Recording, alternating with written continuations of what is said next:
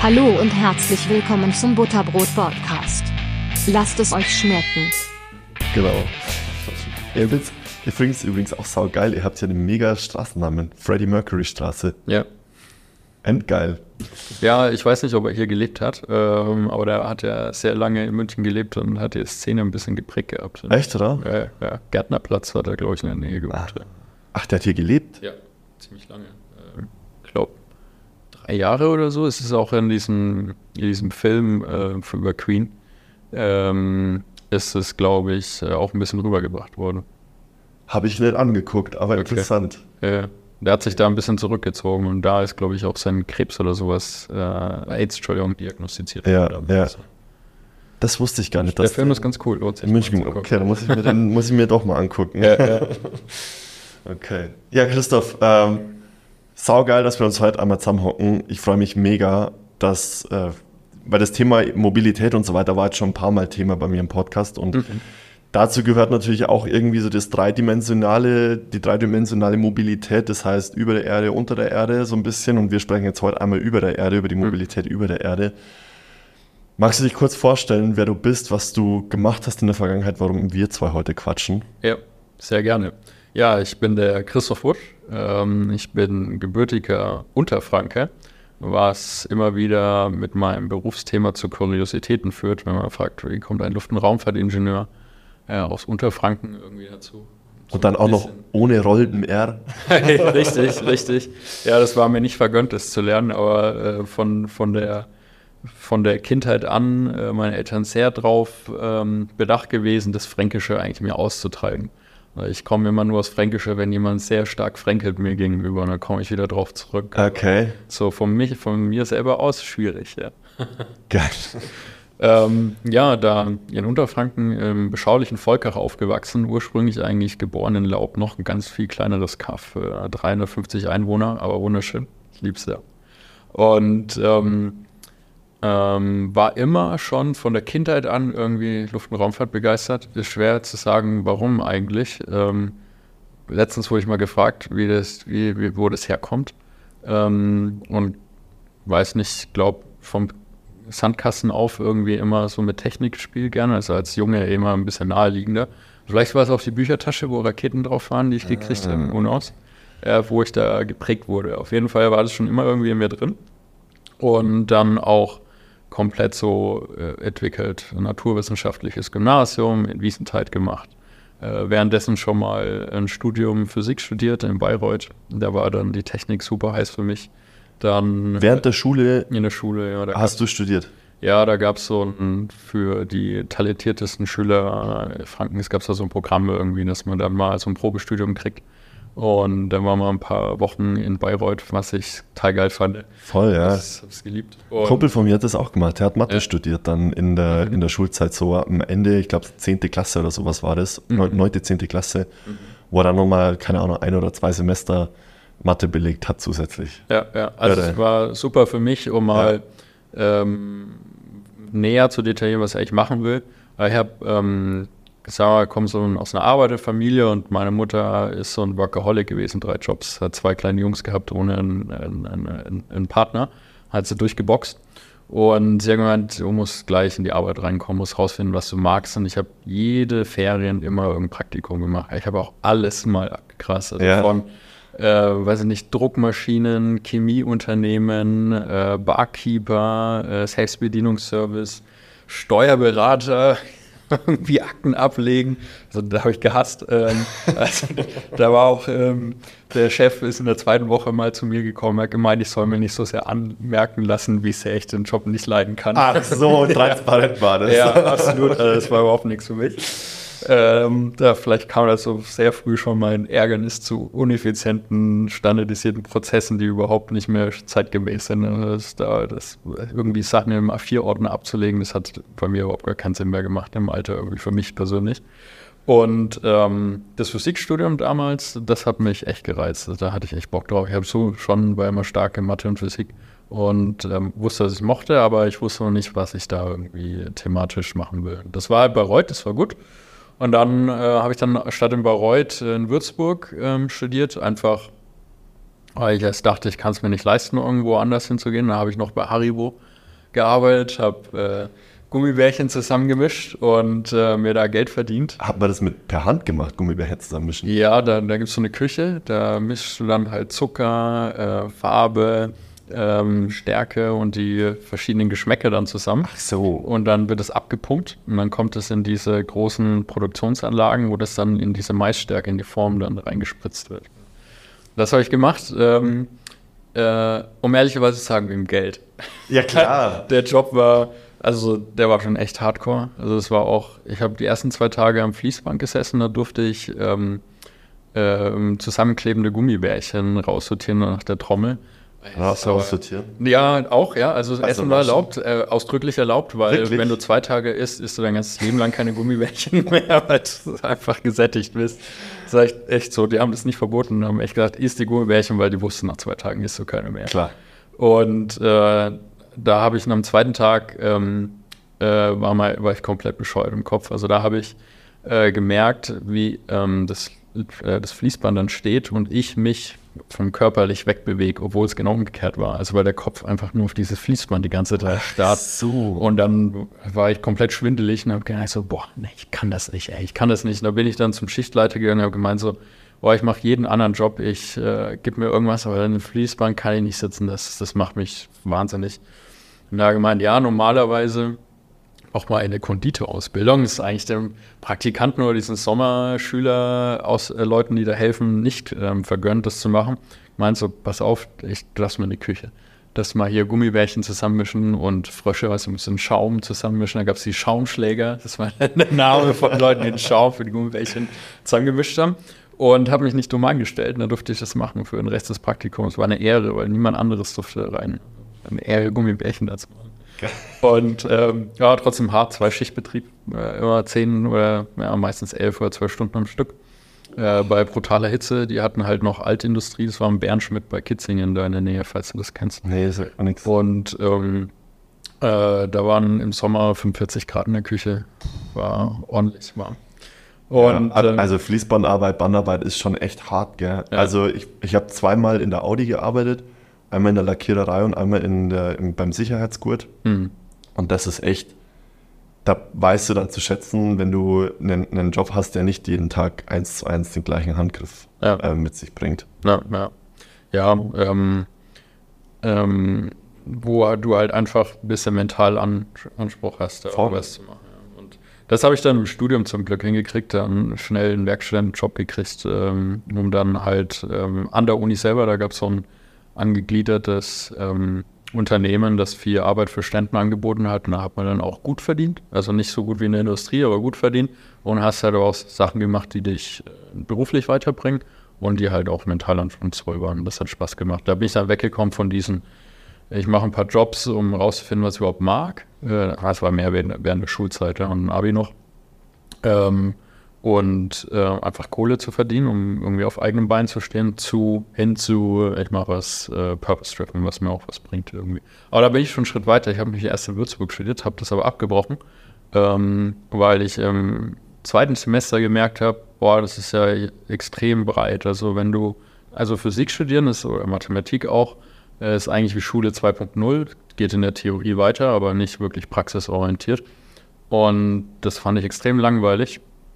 Im zweiten Semester sind dann von Stuttgart, von der Universität aus Feingen, Luft- und Raumfahrtingenieure rübergekommen. Die haben gemeint, ja, ähm, sie wollen jetzt was Einfacheres studieren und gehen jetzt von Luft- und Raumfahrt weg und studieren jetzt Physik. Und ich so, what? Physik ist mal klar das schwere Studium hier irgendwie. Und ähm, ich wusste nicht, dass man Luft- und Raumfahrt studieren kann. Also das war mir nicht klar, dass das ein Ingenieursstudium ist. Das Und- war auch noch Vorzeiten, des, wo man das Internet so richtig hart genutzt hat, oder? Ja, da gab es das? diese Bücher noch, wo du durchwälzen konntest, welche Uni welches Studiumfach anbietet. Das ist halt irre. Also es ist wie wenn du durch die Bibel einmal durchgehst und hier irgendwie den, genau den richtigen Studiengang für dich finden musst. Ja, musste der Generation mal erzählen, dass du nicht im Internet Google guckst. Ja. Das die Uni da anbietet. Ja, crazy. Crazy ist auch jetzt für mich so schwer vorstellbar im Rückblick. Ja, und dann äh, bin ich auf Luft- und Raumfahrt gekommen. Und da habe ich mich auch in Stuttgart eingeschrieben und äh, wusste, dass man es auch in Dresden und in München studieren kann, aber hatte nicht so, ich wollte nicht nach München, jetzt bin ich in München, weil es mir damals zu spießig war, äh, wenn ich da war, ich wollte da nicht hin. Gleiche Story. Gleiche Story. Ich habe München, muss ich auch sagen, in den letzten Jahren erst nochmal für mich so ein bisschen wiederentdeckt, mhm. weil was ich rausgefunden habe, ist, du musst dich in dieser Stadt so ein bisschen auskennen und musst so ein bisschen weg vom Mainstream, damit ja. es auch cool ist. Und ja. dann ist es auch wirklich cool. Absolut, absolut. Ja. Kann man nicht später ein bisschen erzählen. Du musst da ein paar Techno-Kollektive kennen und so ein bisschen die richtigen Läden im Bahnwetter Tier. äh, kannst du hier echt Spaß haben. Ja, das ja. geht schon was gut. Das ist echt cool, was, ja. Aber für den Average-Touristen, der hier mal nach München kommt und irgendwo hin will, bist du lost. Äh, ja. Lernst du in irgendeinem RB, okay, nichts gegen RB, aber lernst du irgendeinen Laden, der, der vielleicht nicht so dir das richtige, äh, äh, richtiges Bild von München eigentlich gibt, was hier los ist.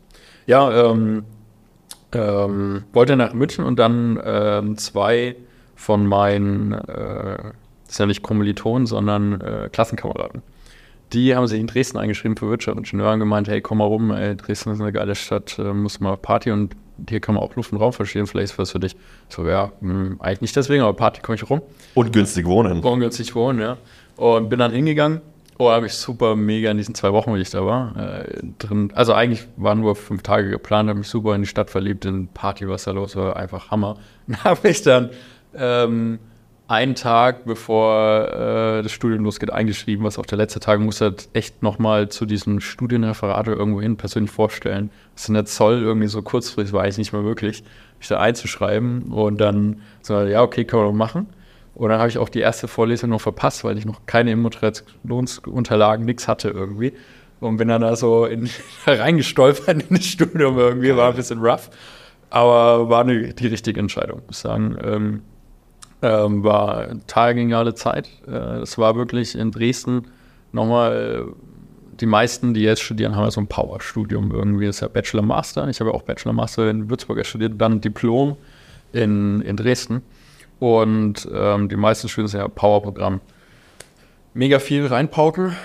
Klausurenphase und komplette Fokus auf Studium. Wenn ich halt die ganzen, äh, zu meinem Bruder oder meine Stiefschwester irgendwie spreche, ähm, wie die ins Studium reinballern, da ist es nicht mehr dieses ähm, Selbstfindung. Ähm, wer bin ich, was will ich? Irgendwie, du hast ja gar nicht mehr so die Zeit. Du bist da sehr in diesem Powerprogramm drin, wo du dich deine Persönlichkeit stark entwickelt oder so viel Freiraum hast, wie, wie ich das da tatsächlich hatte oder erlebt habe. Also ich hatte wirklich unglaublich viel Zeit äh, im Studium, mich selber auch so ein bisschen zu finden und rauszufinden, was ich will. Und ähm, ähm, das hat die Möglichkeit auch Dresden echt gegeben. Woran glaubst du, liegt es, dass es jetzt so anders geworden ist? Also, weil ich, bei mir war es, beziehungsweise ich kann gar nicht sagen, bei mir war es ähnlich wie bei deiner Stiefschwester oder deinem, deinem Bruder. Ja. Ich habe ein Fernstudium gemacht äh, und habe komplett remote quasi studiert. Mhm. Aber deshalb, ich hatte dieses Selbstfindungsding anders wahrscheinlich, weil du ja, wenn du vor Ort studierst, halt einfach dich, den Austausch mit den Kommilitonen hast. Alleine das, was du erzählt hast, da kamen die Luftfahrtstudenten. Ja hätte ich einfach nicht gehabt. Deshalb, woran glaubst du, liegt es, dass es anders geworden ist? Ja. Ähm, ich würde mal sagen, erstes Argument wäre definitiv die Konkurrenz. Das heißt, äh, du musst ähm, einfach vom, als wenn du Absolvent bist, aus dem Studium raus bist, musst du mittlerweile gegenüber anderen Universitäten, anderen Ländern antreten, die entsprechend äh, in ihre Studenten investieren und entsprechendes Studienprogramm so auslegen, dass du möglichst stark aufgestellt bist. Und ähm, was sich definitiv geändert hat vom Bachelor-Master-Programm ist, dass äh, gegenüber Diplom, dass inhaltlich viel mehr äh, reingepackt wird in eine kürzere Zeit. Also das habe ich ähm, Bachelor gegen Vordiplom, äh, ähm, was ich da kenne, Maschinenbau war das, ähm, ist in dem Bachelor-Programm viel mehr drin. Und ähm, es ist viel stressiger auch. Also das System, du bist im Diplom relativ entspannt. Das heißt, du kannst ähm, ähm, egal welchen Abschlussnote du jetzt in deinem Vordiplom hast, mit Sicherheit sagen, du kannst dann quasi in das Hauptstudium reingehen. Beim Bachelor-Master-System musst du dir zum Beispiel anstrengen, unter dem besten whatever Prozent zu sein, dass oh, du wow. die Möglichkeit ja noch offen hast, den Master zu machen, wo du hin willst. Äh, wenn du an der Uni selber bleibst, das ist natürlich ein bisschen anders, als wenn du nochmal in eine andere Uni gehen willst. Aber die, die gesagt haben, ich will einen Bachelor hier in der Uni machen und einen Master in der Spezialisierung woanders, die mussten sich halt super anstrengen, damit die halt eine bessere Abschlussnote hatten, da reinzukommen. Ja. Das sind so ein bisschen die Aspekte. Ja, und okay. auch noch, ich war zum Beispiel BAföG-Student, sonst ich hätte ohne BAföG nicht studieren können. Und ähm, Äh, da kommt ja auch die Challenge dazu, dass du eine entsprechende Abschlussnote halt haben musst und entsprechend deine Studien abschließen musst, dass du weiter BAföG kriegst. Das ist auch noch, auch noch sehr viel Druck für die Leute, dass das überhaupt finanziell möglich ist. Ich denke, ähm, das ist einer der Hauptgründe, ähm, warum das Studium schon härter geworden ist äh, im Vergleich zu vorher. Und ähm, gleichzeitig studieren aber auch deutlich mehr Leute als früher. Ja. Also eigentlich komisch dann, oder? Ja, ähm, ich habe auch, ich, ich bin, also das ist vielleicht ein bisschen widersprüchlich zu dem, was jetzt die äh, Work-Life-Balance-Message von der sogenannten, ich glaube an diese Generation äh, Pauschalisierung überhaupt nicht mhm. dran finde, ist furchtbar. Aber nehmen wir das jetzt mal kurz her mit dieser Generation Set, die immer sagt, wir wollen mehr äh, Life äh, als Work in der Balance drin haben. Passt jetzt vielleicht eigentlich gar nicht so da, dazu. Ähm, aber was ich an, mitbekomme an den Leuten, die ähm, jetzt so ein bisschen Studium drin sind. Da gibt es wenige, die packen es irgendwie in Erasmus reinzukommen oder in ein anderes Land, um da ein bisschen ähm, äh, in die Selbstfindung reinzukriegen, um die Welt zu reißen, was hinzukriegen. Aber der, das Große ist so ein bisschen dieser Standardprozess. Das ist sehr, sehr gestresst. Also das ist zumindest die, die Studenten, die ich interviewt habe ähm, im, im Hiring-Prozess in den letzten Jahren bei Lilium, ähm, die waren alle so ein bisschen, gehe ich jetzt in die Karriere rein, mache ich meinen Job oder äh, mache noch eine Pause und reise so ein bisschen die Welt und lerne noch so ein bisschen kennen, was ich eigentlich machen will. Und das war vice versa und nicht zusammen irgendwie. Und die hatten das noch nicht hinter sich. Also da, das war so ein bisschen ein Punkt, was ich gelernt habe. Die wollten da unglaublich schnell in ihrem Studium sein und unglaublich gut, damit sie eine Chance haben, in der Wirtschaft äh, nach oben zu kommen. Und ähm, das mag natürlich also ist dann, da würde ich jetzt zum zweiten Argument kommen. Das zweite Argument ist, ähm, es geht zu diesem äh, Internet äh, sch, äh, schnell definierten Begriff High Performer. Mhm. Äh, ich will zu den High Performer gehören. Und ich habe so ein bisschen die Erfahrung gemacht, dass die, äh, auch unsere Generation, relativ schnell die ersten Karriereschritte machen will, ähm, um aus diesem Einheitstrott rauszukommen. Um da einzukommen, ich gehöre zu den 0,01% Leuten, ne? weil du gehörst ja schon, wenn du einen Studienabschluss hast und dann einen Job reinkommst, gehörst du ja schon zu den wenigen Prozent äh, unserer Gesellschaft, die dazugehören. Und äh, die wollen halt noch in den Pool da von ein paar Zehntausend halt schnell reinkommen. Ähm, unter der ähm, Denkweise, dass man es dann vielleicht geschafft hat, wenn man dann die ersten vier Jahre gleich Manager geworden ist und dann hat man die Welt offen.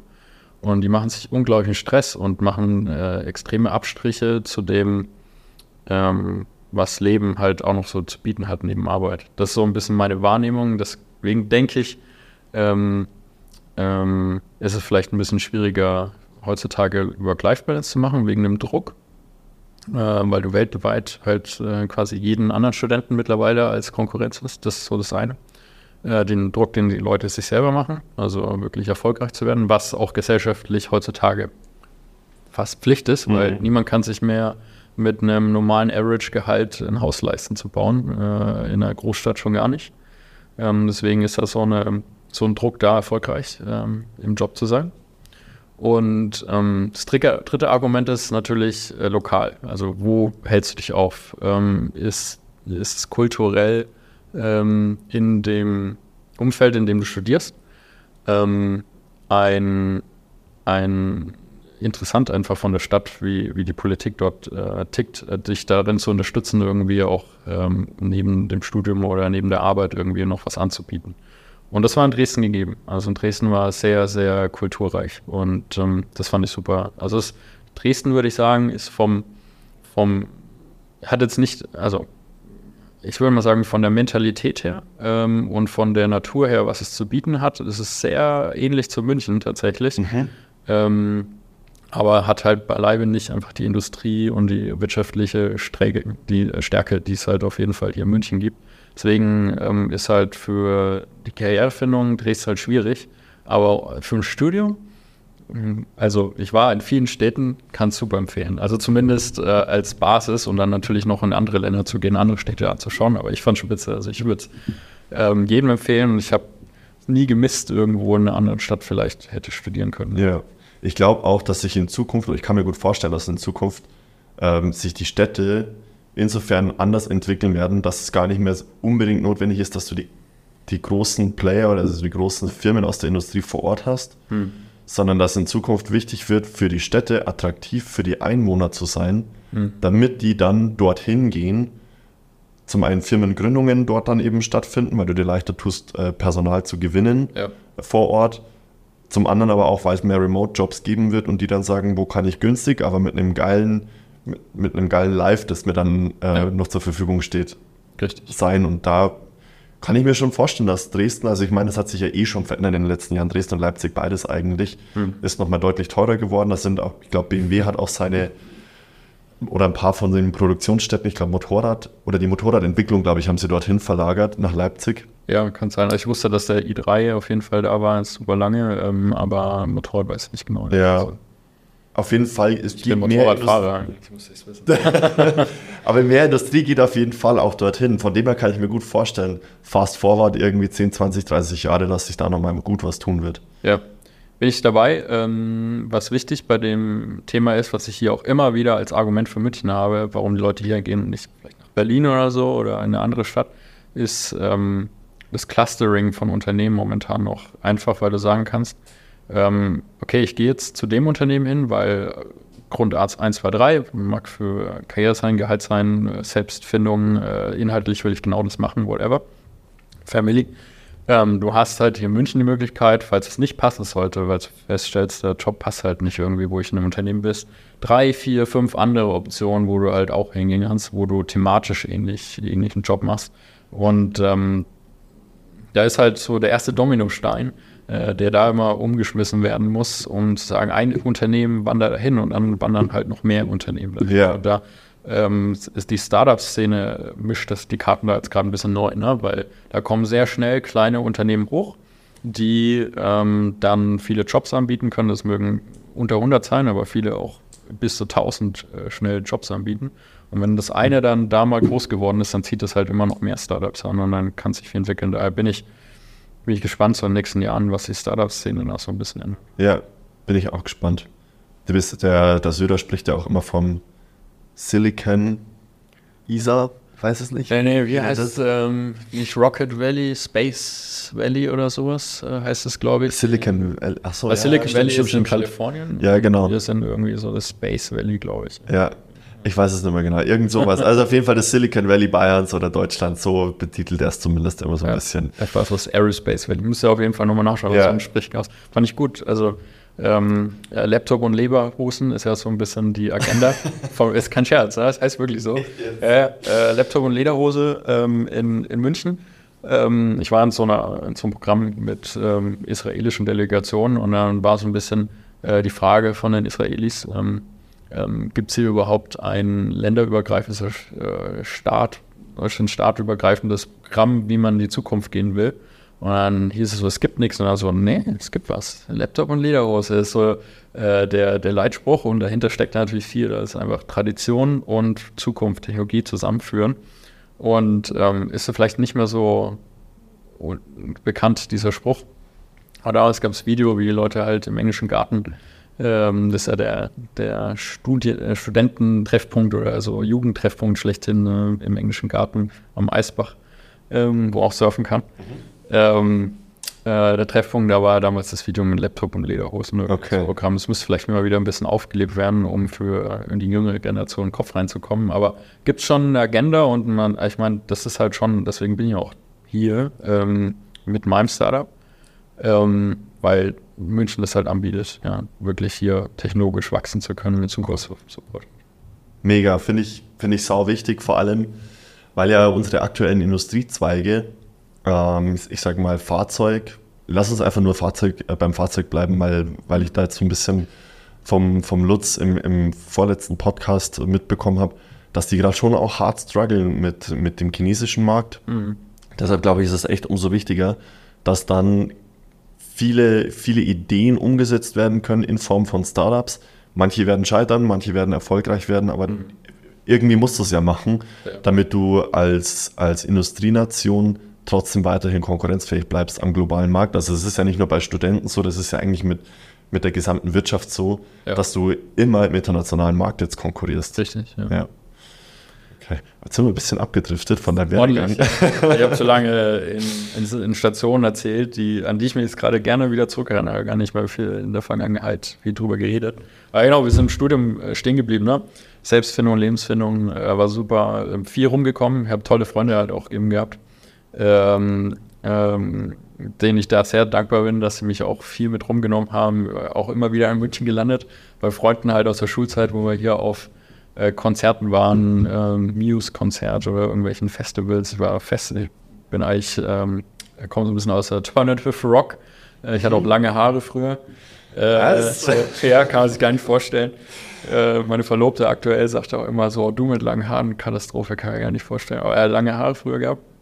Und komme eigentlich so aus der Richtung, Liebe ist immer noch. Also ähm, äh, höre sehr gerne Rock, Alternative Rock, bisschen Metal. Und äh, bin aber dann eigentlich ins Elektronische abgetaucht. Also so mit 18, 19 äh, war erst so die ersten Hauspartys da reingekommen. Ne? Und ja, ähm, wieder zurückzukommen. Ähm, von Dresden die Basis, so ein bisschen Welterkunde, ein bisschen in der Schweiz gewesen. Und dann äh, war die Frage, ähm, in welchen Job geht's rein? Habe dann damals äh, Diplomarbeit bei Rolls-Royce angeboten bekommen in Berlin für Flugzeugtriebwerke. Also nicht fürs Auto, sondern Flugzeugtriebwerke. Mhm. Und äh, Rolls-Royce ähm, war damals, und ist vielleicht jetzt auch noch schwer zu sagen, aber damals war das so das Nonplusultra im Flugzeugtriebwerksbau. Also da gibt es halt noch General Electric, Safran und andere, Pratt Whitney, äh, die Flugzeugtriebwerke bauen. Und Rolls-Royce war halt die, das Nonplusultra eigentlich, wo man landen konnte. Und deswegen wollte ich da dann auch rein, weil ich sagte, okay, äh, das Schwierigste, das Most Challenging zieht mich immer so ein bisschen an. Und deswegen wollte ich da rein. Und dann bei Rolls-Royce gelandet, ähm, hatte dann, äh, bin dann gleich auch mal von diesen Unternehmenszyklen äh, erwischt worden. Äh, während meiner Diplomarbeit gab es eine Restrukturierung. Wie? Und da wurde mein Chef bei Rolls-Royce ähm, in eine andere Abteilung versetzt. Und der neue Chef von meiner Abteilung meinte thematisch von dem Thema, was ich gemacht habe, Kohlefaser-Antriebswellen äh, entwickelt. Das wollte Rolls-Royce da gerade so neu integrieren. Er hält von Kohlefaser nichts. Das ist nicht die Zukunft. Also war ich so voll abgewatscht, weil ich mich so, was ist das für eine Aussage irgendwie, das ist, äh, irgendwie zu sagen, wie jetzt momentan KI, äh, glaubt da nicht dran, ist nichts. War damals so äh, auf dem gleichen Level, als würdest du das sagen. Und ähm, er meint, ja, die Stelle gibt es nicht mehr. Äh, du hast jetzt nicht mehr, also es war, Entschuldigung, vergessen, es war halt, ich mache mal Diplomarbeit, dann hatte ich so mehr oder weniger den Job halt schon sicher, ähm, um bei Rolls-Royce dann Kohlefaserwellen weiterzumachen. Er hat gemeint, er cancelt das jetzt alles weg, was mit Kohlefaser zu tun hat. Und du kannst dich gerne ähm, auf einen anderen Job bewerben. So, dann habe ich das einfach mal gemacht. Da bin ich auch mich auf irgendwas bei Rolls-Royce beworben. Design-Jobs hat alles nicht gepasst, weil ich wieder das Wissen im Bereich hatte. Noch irgendwie hatte ich Bock, großartig Bock eigentlich auf die Stellen. Bis ich dann wieder bei Kohlefaser, ähm, Bypass-Text, so ein anderes Element vom Triebwerk gelandet bin. Das hat wieder gepasst und da bin ich bei Rolls-Royce gelandet. Und so bin ich da durchgegangen, fünf Jahre Rolls-Royce gemacht. Ähm, Darum äh, viele, also Rolls-Royce ist unglaublich gut gewesen, was Fortbildung angeht, ganz viele Trainings. Äh, den, da war wirklich sehr viel Wert drauf gelegen, drauf gelegen die Leute weiterzuentwickeln. Mhm. Management-Trainings gehabt. Und dann äh, habe ich einen ganz tollen Menschen äh, dort kennengelernt, die Sandra Robel. Sie war Manager vom Test, äh, war eigentlich ähm, Health and Safety Beauftragte, aber das Testmanagement bei Rolls-Royce gemacht. Und die ähm, ähm, habe beim Mittagessen mal zu mir gemeint, sie hat ein paar Stellen offen, würde ich mich nicht dafür interessieren. Dann habe ich halt Testingenieur gesehen, so ja, Testingenieur kann ich mir vorstellen, das habe ich auch im Studio so ein bisschen gemacht. dann meinte sie, hm, das war quatschen. Ich habe so ein bisschen das Gefühl, du wärst super als Testmanager. Gar keine Ahnung vom Management. Ich habe mal einen so einen Kurs gemacht irgendwie. Dann vom Typ passt du da super dafür. Irgendwie. Ich habe da irgendwie das Gefühl, du passt super rein. Hat sie mich überzeugt, mich dafür zu bewerben aus nichts, kein BWL-Hintergrund, gar nichts. In meinem Studium gab es ein Fach, das hieß BWL, muss man vorstellen. Ein, Einfach. ein Fach, das hieß BWL, so viel hatte ich mit BWL zu tun. Im Luft- und Raumfahrtstudium gab es ein Fach mit BWL. Und ähm, äh, das hat überhaupt nichts mit BWL irgendwie so zu tun gehabt, ehrlich gesagt. Ähm, und da gar keine Ahnung davon, vom Management grundsätzlich gehabt. Und hat aber super gepasst, einfach vom, vom Naturell her. Ähm, Leute zu managen, ähm, ähm, zu koordinieren, zu priorisieren und so weiter.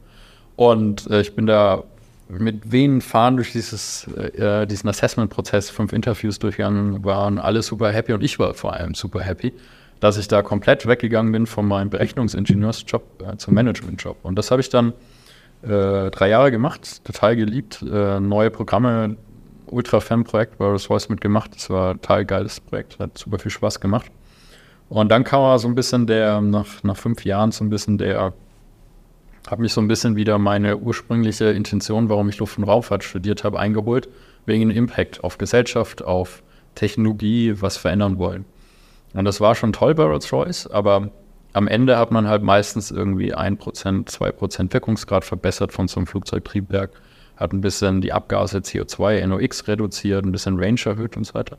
Aber und das Gewicht natürlich auch reduziert. Aber das war halt nicht so der äh, Schlüsselmoment, wo jetzt was ganz Neues irgendwie technologisch passiert ist irgendwie Ja. und die Gesellschaft verändert hat. Und da, da wollte ich wieder mehr hin und habe mich viel umgeguckt und dann kam es halt schon diese Lufttaxis. Das war ja schon irgendwo in den Medien ab und zu drin. Naja, war halt Volocopter und Lilium. Und ähm, in dem Jahr, wo ich für mich entschlossen habe, dass ich was anderes machen will, ähm, war ganz groß in den Medien, dass Lilium da irgendwie 10 oder 20 Millionen geraced hat. Und dann habe ich so, oh, jetzt kann man die ernst nehmen. Jetzt ist es nicht mehr so ein kleines Startup, sondern die haben jetzt da echt Geld, damit kann man was anfangen. Und ähm, das war es aber. Mehr ist nicht passiert von meiner Seite. Und habe mir das einfach weiterhin angeschaut. Und dann hat ähm, der Programmmanager, äh, mit dem ich dauernd zusammengearbeitet, den ich sehr, schätz, äh, sehr geschätzt habe, der Andrew Welling, äh, der hat gesagt, er kündigt jetzt und wir waren alle schockiert irgendwie, weil das war ein super genialer Mensch, äh, den ich auch als Person super gerne mochte. Also geht und dann ähm, habe ich ihn nie gefragt, weil jeder dachte, er geht jetzt irgendwie Riesenkonzernen, irgendwie hohe Position, macht mega viel Geld. Äh, wird schon dahin und dann so nach zwei Wochen hat es mich dann doch interessiert und habe mir einfach geschrieben, wo bist du denn jetzt eigentlich? Und also, ja, ich bin bei Lilium. So, was ist nicht wahr? Du bist zu Lilium gegangen, ohne Scheiß. Also, ja, es ist genial und ich finde es die Bombe und so und muss dir auch anschauen. Also, boah, weiß nicht. Und dann so, hier, Head of Testing, schau dir das an. Äh, die suchen jemanden, der das, was du jetzt gerade alles bei Rolls-Royce letzten Jahre gelernt hat, aufbauen kann, der das Know-how hat. Ähm, schau das mal an. Und dann war ich da gestanden und so, inhaltlich war das genau, was ich wollte. Viel schlechter bezahlt zwar als Rolls-Royce. Ähm, aber Wahnsinnsperspektive. Und dann aber auch München und ich war halt in Berlin. Das war halt schon, Ja. ich habe Berlin geliebt. Ähm, war schon ein ordentlicher Gegensatz. Und dann so, ja, aber eigentlich will ich das jetzt schon. Und dann bin ich da mal runtergeflogen. Damals Air Berlin gab es die Strecke noch. Ähm, runtergeflogen zum Interview. Oh, hat mega gepasst. Also, äh, ich habe dann Sebastian Born ein Interview gehabt, den Lukas, äh, den Leandro Begarella.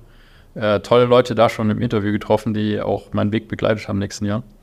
Und hat einfach alles gepasst. Und von beiden Seiten, und dann habe ich gesagt, mach das. Und dann bin ich zu Lilium. Ähm, damals waren wir, glaube ich, 30 oder so, oder 40 Mitarbeiter. Hat sich noch ein bisschen gezogen wegen Kündigungszeit bei, bei Rolls-Royce. Ja. Und dann bin ich runtergezogen von Berlin nach München. Und dann ähm, Head of Component Test hieß das am Anfang. Also da damals da also müssen wir Komponenten testen, dann fliegen wir schon. Äh, und sind schon am Markt, irgendwie 2019 oder 2020 oder so. Und dann machen wir Geld. Das ist ja ein bisschen verspätet. und dann äh, haben wir so ein bisschen äh, gelernt, alle zusammen. Ja, also nicht nur, ich konnte ja ein bisschen erklären, wie so Entwicklung von Testing funktioniert, dass das viel größer sein muss, was, äh, als was wir jetzt planen und länger dauert. Ähm, aber ich auch von meiner Seite unglaublich viel halt gelernt. Und das war äh, karrieretechnisch, würde ich sagen, ein ganz entscheidender Schritt. Und ähm, äh, ein Schritt, den ich auch sehr gerne gemacht habe, weil meine Learning Curve, gibt es ja diesen Begriff, war nie so steil wie eigentlich jetzt bei Lilium. Ich habe nie so viel in einer kurzen Zeit gelernt. Wie lange warst du jetzt bei Lilium? Äh, viereinhalb Jahre. Viereinhalb Jahre. Crazy. Und jetzt bist du aber gegangen. Wa- Also du hast dich jetzt offensichtlich selbstständig gemacht mit deinem Startup, aber was, was hat dich dazu bewogen, dann zu gehen? Ähm, es waren, ich würde sagen, zwei, drei Argumente. Äh, es war nicht so der eine Punkt, es kamen ein paar Sachen zusammen. Ähm, der erste Punkt war, wir haben unglaublich viel uns kul kulturell im Unternehmen immer geändert. Also am Anfang war das ähm, super Frisbee, Startup, Silicon Valley Flair, äh, was viel too much für mich war. Also ich, ich konnte, also es war irgendwie, war befremdlich für mich, dass die Leute statt direkt nach Mittagessen Arbeit zu gehen, zu schuften, um das Ding vorwärts zu bringen, da irgendwie Frisbee spielen irgendwie, äh, obwohl ich da auch offen so eingestellt bin und die Leute auch Spaß haben sollen und so weiter. Das war für mich too much. Also dann gerne mal irgendwie, weiß ich nicht, eine Tischkicker runter irgendwie nach der Arbeit irgendwie, aber so ähm, dieses total entspannt, das war für mich too much. Ähm, da sind wir dann Schritt bei Schritt äh, dann wieder dahin gekommen, dass wir dann auch das ein bisschen reduziert haben und nicht zu offen waren. Das hat dann mehr zu mir gepasst, weil ich schon Fokus immer auf harte Arbeit hatte. Also ich bin auch schon mehr so der Workaholic-Typ. Mhm. Von und, Mama gelernt. Ja, ja, touché. und ähm, äh, da dann hingegangen und dann kulturell haben wir dann einen Schritt für mich gemacht, der für mich total unverständlich war, äh, wo ich auch total dagegen war äh, und ähm, versucht habe, da zu vermitteln, dass wir es nicht machen, Richtung Großkonzern zu gehen. Da sind wir dann in dem letzten Jahr, ähm, in dem ich da war, ähm, Richtung Rolls-Royce und Airbus Konzernstruktur gegangen, Matrixstruktur aufgebaut, ähm, Prozesse von Großunternehmen eingeführt und auch die kulturelle Philosophie. Also äh, Boss on the top, do what I say, Don't Speak Up. Ah. Ähm, da ist so ein bisschen hingegangen und ähm, das, das, das war, das kannte ich halt von Rolls Royce, ich bin auch mit klargekommen, aber ich wusste halt, ähm, wie ineffizient es ist und ähm, wie, wie viel Innovationskraft es und das unterdrückt und wie viel Effizienz es unterdrückt. Und ähm, ich wusste, ich komme damit auch wieder klar, ich kann das auch wieder machen, kann da drin gut performen, aber ähm, ich wusste einfach, wie es besser geht mittlerweile. Das haben wir ja bei Lilium ein liberales System eigentlich aufgebaut, was sehr gut funktioniert hat. Äh, wusste, wie es besser geht. Und ich wollte dahin einfach per Du nicht zurück, weil ich wusste, wie man es besser machen kann. Das ist für mich immer äh, persönlich ein schwieriger Schritt, wenn man irgendwas macht, wo, wo man weiß, äh, wo man es machen muss oder soll, äh, wo man weiß, dass es eigentlich schlechter ist. Mhm. Das war so der erste Schritt ähm, von diesem Culture-Aspekt her, wo ich wusste, okay, das ist Step by Step über die nächsten Jahre. Das ist jetzt so ein Prozess, der noch ongoing ist, aber halt schon ähm, relativ finalisiert ist jetzt bei Lilium, dass man halt diese, ähm, äh, dieses Flow-Prinzip von oben nach unten aufbaut, wo von oben die Order kommt, die nach unten durchgespielt wird und das halt umgesetzt wird, aber gar nicht mehr sehr viel durch das, die Mitarbeiter getrieben ist. Und ähm, stelle ich mir aber auch schwierig vor bei einem großen Unternehmen. Also Lilium hat ja inzwischen irgendwie 800 Mitarbeiter oder sowas, oder? Ja, also wir haben mal 1000 und jetzt wieder auf 800. Also es waren mal 1000 jetzt wieder reduziert auf 800. Ja, das war halt diese Umstrukturierung. Also die du musst da halt die Leute reinholen, die dazu passen. Und Lilium waren halt alle äh, Leute, also nicht alle, aber der Großteil war halt ähm, liberal äh, eingestellt, ähm, offen denkend, Open Door äh, Philosophie. Ich helfe dem, den Nächsten und ich ähm, bringe meine Argumente vor und spreche auf. Ähm, die haben, die waren ja total in Konflikt mit dieser äh, Großkonzernstruktur, äh, das umsetzt. Und die haben jetzt zum Großteil das Unternehmen verlassen. Das hieß, es war mal so ein Job, wo viele untergegangen sind und dann musstest du halt die Leute damit äh, einstellen, mit der Mentalität halt wieder zu dem Unternehmen äh, passen, die jetzt äh, da sind. Das ist wieder hochgegangen. Okay. Da gab so einen Turnaround die letzten zwei Jahre. Okay. Und ja, der Umschwung war halt hart, halt einfach. Und es ging auch sehr schnell. Also bei Lilium ging alles sehr schnell. Ich meine, ähm, ich habe mit Lukas angefangen als einzigen mit Testingenieur als Mitarbeiter und nach drei Jahren oder dreieinhalb Jahren waren wir schon 60 in in allein meiner Abteilung also 60 Leute geleitet. Und ähm, in Lilium waren wir ja, wie gesagt, 30, 40 oder so im ersten Jahr und dann 1000 äh, nach vier Jahren. Also schon abgefahren, oder? Abgefahren und entsprechend äh, waren halt eben alle Learning Curves, alle Veränderungen, ging immer ratz, ratz, fatz. Also deswegen war auch so eine kulturelle Änderung, äh, ging es super brachial schnell. Es war jetzt mhm. nicht irgendein Prozess über ein paar Jährchen oder so, sondern das ging innerhalb von ein paar Wochen oder Monaten. Wie, wie siehst du da die Zukunft der, der Taxis? Äh, also ich sage jetzt einfach Flugtaxis slash Drohnen dazu. Ja. Wie, wie, wie weit sind wir davon noch entfernt, dass sie wirklich bei uns zum Einsatz kommen?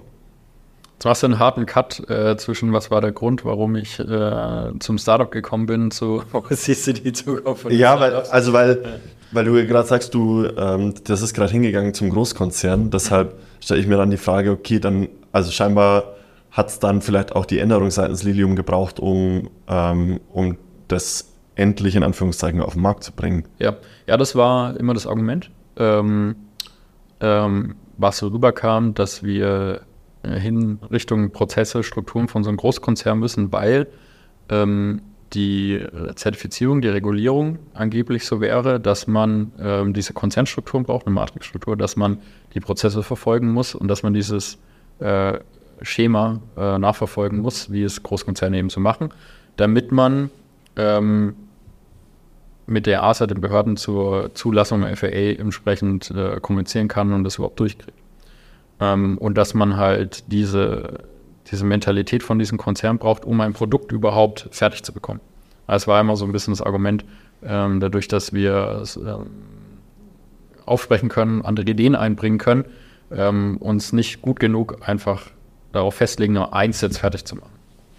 Und ähm, das ist natürlich ein starkes Argument. Ähm, das habe ich aber nicht so gesehen. Aber das war äh, einer der Treiber, wo man sagt, wir müssen diese Prozesse jetzt so oder diese Konzernstruktur, Philosophie, Kultur so ändern, ähm, damit wir liefern, ja, und damit wir äh, das Geld effizient, was wir von Investoren kriegen, effizient nutzen, um ein Produkt zu entwickeln, das möglichst schnell dann am Markt kommt, ähm, um dann halt ähm, diese Flugtaxis zu ermöglichen. Das war so einer der Hauptargumente.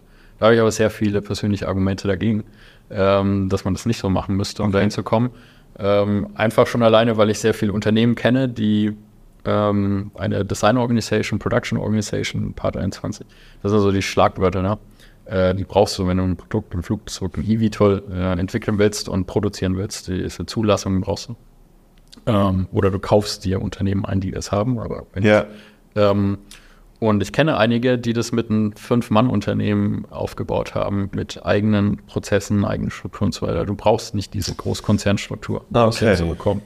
Und ähm, das war auch immer so ein bisschen, aus welcher ich Richtung, äh, aus welcher Richtung ich gekommen bin, wie, wie man das mal anders machen kann, ohne das zu fliegen. Aber okay. äh, Lilium hat sich dafür entschieden, ähm, auf diesen traditionellen Weg zu setzen, weil man einfach schon weiß, der hat zum Erfolg geführt. Also es ist ein, die Wahrscheinlichkeit, dass man mit dieser Philosophie das Produkt an den Markt bringt, ist natürlich ähm, höher, ähm, als was Neues auszuprobieren, mhm. wo das noch nicht ähm, so etabliert war. Und deswegen hat man eher auf das Etablierte gesetzt. Okay.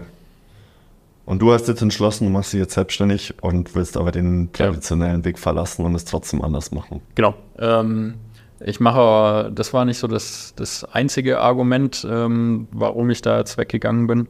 Ähm, der, der, die, der zweite Treiber war eigentlich ähm, technologisch, was passiert denn in diesem unbemannten Space? Also Lilium, Rolls-Royce war alles so bemanntes Space und da ist die Zertifizierung schon echt hart. Also was du da erfüllen musst, ist High-End. Also das ist wirklich, das braucht sehr smarte Leute, unglaubliche, geniale Ideen. Das ist wirklich unglaublich schwierig. Mhm. Die Luftfahrtbranche ist nicht nur technologisch die schwierigste Branche, sondern auch von den Prozessen her. Also das, äh, also da würde ich im Markt, ähm, ich würde das regulatorisch sogar schwieriger als Raumfahrt, ähm, äh, weil du halt in deinem Umfeld halt hohe Sicherheiten brauchst, um das hinzugehen. Und ähm, in der Zeit, ähm, ich habe mir immer natürlich mir angeguckt, was passiert in unbemannten Space mit den Drohnen eigentlich. Ähm, die halt irgendwelche Güter transportieren oder Surveillance oder andere Sachen machen. Was passiert da? Und da ähm, habe ich nicht diese Technologiesprünge gesehen. Das waren immer noch irgendwie diese Papp- Spielzeugdrohnen, äh, die da halt äh, jetzt dann auch wie die eVTOLs dann mit Tilt-Rotor oder Tilt-Wings, also das sind ja so kippende Rotoren, mhm. also die ja so ein bisschen nachgemimt haben, was diese äh, Hochtechnologie-eVTOLs machen. Ähm, aber da ist ja technologisch eigentlich nichts großartiges Neues gewesen. Da waren keine neuesten Batterietechnologien. Die Motoren waren die Standardmotoren irgendwie aus China oder auch, gibt auch europäische Märkte äh, oder Unternehmen, wo die Standards waren. Da war keine Hochtechnologie irgendwie drin. Ja, also, boah, ich habe bei Lilium ja äh, Testzentren aufgebaut äh, für Propulsion-Tests, also Antriebstesting, Elektromotor, also vom, vom wirklich den Komponenten vom Elektromotor zum Gesamtsystem äh, Triebwerk bis integriert in die Flap, die komplette Struktur, alle Batterietechnologie zur Zelle, zum Modul, zum Pack. Ähm, okay. alles aufgebaut und jahrelang Forschung gemacht. Ich habe da tausende Batterien haben wir da durch ähm, getestet, ähm, ganz viele Motoren, High-End-Technologie, von Software bis Hardware. Ähm, da habe ich, obwohl ich jetzt nicht der Entwicklungsingenieur war, aber als Testingenieur ja unglaublich viel gelernt, was funktioniert und was nicht. Und wo du unglaublich viel verbessern kannst. So Lilium Chat, damit er funktioniert, muss extrem high-end sein. Und äh, so das Wissen, ähm, das war für mich auch sehr interessant, das halt in die, in die unbemannte Luftfahrt reinzubringen. Ja, dass das, ähm, dass das geändert wird und dass man da alleine schon, also wenn ich das, das bestehende Produkt, was momentan irgendeins nehme von der Drohne und das ein bisschen mit der Technologieverbindung von Lilium, würde ich schon besser machen können. Alleine okay. dafür, ohne irgendwas großartig zu ändern. Ist da der Markt dafür da? für den unbemannten Bereich? Oder was wäre der Markt? Ich stelle die Frage vielleicht mal so. Also meiner Meinung nach ähm, ja und sogar viel, viel, viel größer als der bemannte Markt. Ähm, auch McKinsey-Studien, wenn du dir mal reinziehst, Roland Berger oder wie sie alle heißen, die regelmäßig Studien äh, machen zu, zu Luft- und Raumfahrt ähm, und auch zu Urban Air Mobility. Äh, Advanced Air Mobility ist also der Oberbegriff für äh, bemannte und unbemannte Luftfahrt. Ähm, die machen das, ähm, glaube ich, alle halbe Jahre kommen Studien raus, wie groß die Märkte sind. Und ähm, das, das Potenzial, also jetzt gibt es ja schon, gibt es schon Drohnenmärkte. Also es, ähm, Ja. Zum Beispiel, äh, jetzt muss, müssen wir die Zahlen gerade überlegen, ob das richtig ist. Äh, DJI ähm, ist ja der größte Drohnenhersteller aus China. Äh, die haben 75% Marktanteil und die machen Milliarden Umsatz im Jahr. Ich glaube, es sind 5 Milliarden. Das sind diese, diese Drohnen, mit denen man äh, filmen kann, ne? Kleine. Alles Mögliche. Also es sind die Hobbydrohnen, wo man Genau. halt zu Hause einfach aus Spaß rumfliegt, äh, filmen kann beim Surfen äh, oder Bälle ähm, oder halt alles Mögliche machen kann. Ja. Und ähm, der Markt ist ja schon da. Und dann gibt es halt noch andere Sachen, Surveillance, also Beobachtung, wo man dann schaut, äh, Gebäuderisse, äh, ähm, äh, Wärmebildaufnahmen, ähm, Stromnetze abtasten, äh, Flugzeuginspektionen. Ähm, das sind so, so die äh, Surveillance-Branche aber auch halt natürlich Militärbereich, ja, Aufklärung. Ja. Ähm, und dann gibt es noch die Transportdrohnen, die jetzt so ein bisschen am Kommen sind. Die Transportdrohnen, die irgendein Gut, irgendwelche Güter von A nach B bringen. Und das ist äh, der Markt, in den wir rein wollen. Weil der ist so am Kommen, der ist gerade am Durchbrechen. Ähm, und da kannst du ja unglaublich viel transportieren. Das könnten jetzt, wo wir jetzt am Anfang reingehen, wegen der Ticket-Size, weil man da mit einem Flug schon ähm, viel, viel mehr verdienen kann als zum Beispiel äh, mit einem anderen Case, das ist die Medizin, Transport, wo man Laborproben, Schnellschnitte, ähm, Zito äh, transportieren, die von einem Krankenhaus ein Labor müssen, die heutzutage, wenn es schnell gehen müssen, jetzt nicht der Average Case, wo man jetzt da irgendwie mal, was weiß ich, Hautkrebsanalyse oder sowas macht, sondern wir reden davon von ähm, einem Tumor oder einem Krebs. Ja, Oder anderen Sachen, wo man schnell eine Probe ins Labor bringen muss, die werden heutzutage mit Blaulicht äh, zum Labor gefahren, müssen da ratzfatz da sein. Oh, wow. Und die Labore haben dann Prio, das sofort jetzt machen, innerhalb von einer Stunde muss das Ergebnis da sein und wieder zurück zum Krankenhaus digital geschoben werden. Und die sind, das sind Cases, äh, die kann man super mit einer Drohne machen. Kann man, je nachdem, wo das Krankenhaus, das Labor ist, wie groß die Distanzen sind, wenn es eine Großstadt sind, viel, viel schneller und verlässlicher vor allem machen, als wenn da jetzt ein Krankenwagen oder ein Auto im Stadtverkehr in Zweifelsfall steckt, feststeckt. Und äh, das sind so die ersten Cases, wo wir reingehen können. Und natürlich dann auch der Medizintransport zwischen Apotheken und Krankenhäusern. Da wollen wir reingehen. Ähm, und dann gibt es unglaublich viele andere Cases. Ähm, Transport von Paketen, ja, Amazon-Paket, DHL-Paket, äh, Transport von Essen, Trinken, ähm, Transport von ähm, Maschinenteilen für die Großindustrie, B2B, dass man halt an eine Just-in-Time-Anlage was hinfährt. Ich habe ja auch nur gedacht, ähm, weil ich gestern so ein bisschen drüber nachgedacht habe, stell dir vor, du hast irgendwie äh, in der Region, keine Ahnung, sagen wir mal Kalifornien, hast du dann irgendwann deine 10.000 Flugdrohnen, die irgendwas transportieren und Ja. es, du stellst fest, irgendwo ist ein Waldbrand zum Beispiel. Ja.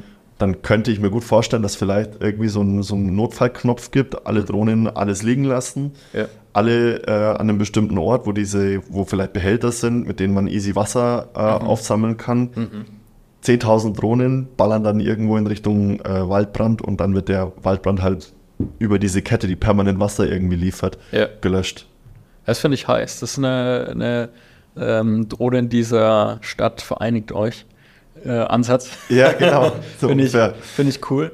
Äh, das wäre so der Next Step, ja. wenn dann die Drohnen dann ähm, für ein Notfallszenario quasi alle zusammenhelfen. Cooler Ansatz, ja, habe ich noch nicht drüber nachgedacht. Ja. Wäre wär sicher möglich. Für den, der es einen Schnellschnitt jetzt ins Krankenhaus bringen muss, vielleicht jetzt nicht so ideal.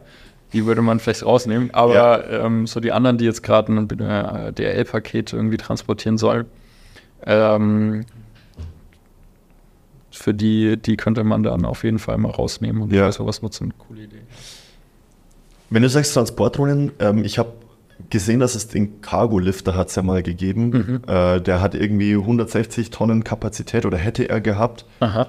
Der ist irgendwann Ende Also ist, glaube ich, vor Anfang der 2000er, glaube ich, gegründet worden und den hat es dann fünf Jahre lang oder so gegeben. Mhm.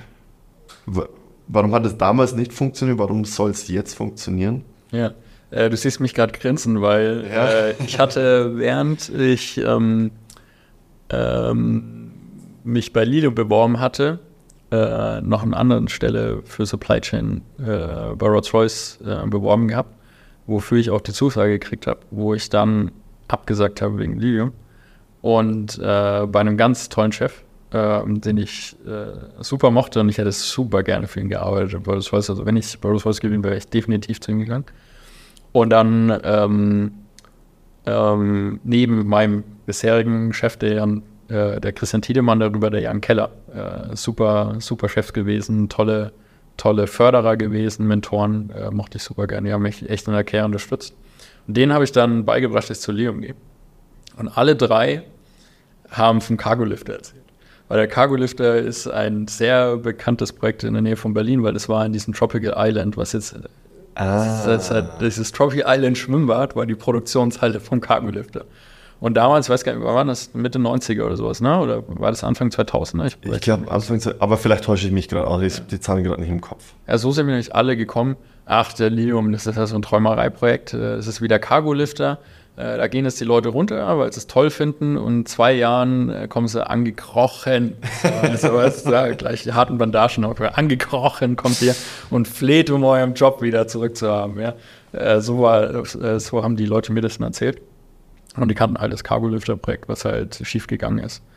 Ähm, ich denke, also ich weiß nicht im Detail, warum Cargo-Lifter äh, nicht gelaufen ist. Für mich war es nur ein Begriff, den man so ein bisschen mitgekriegt hat.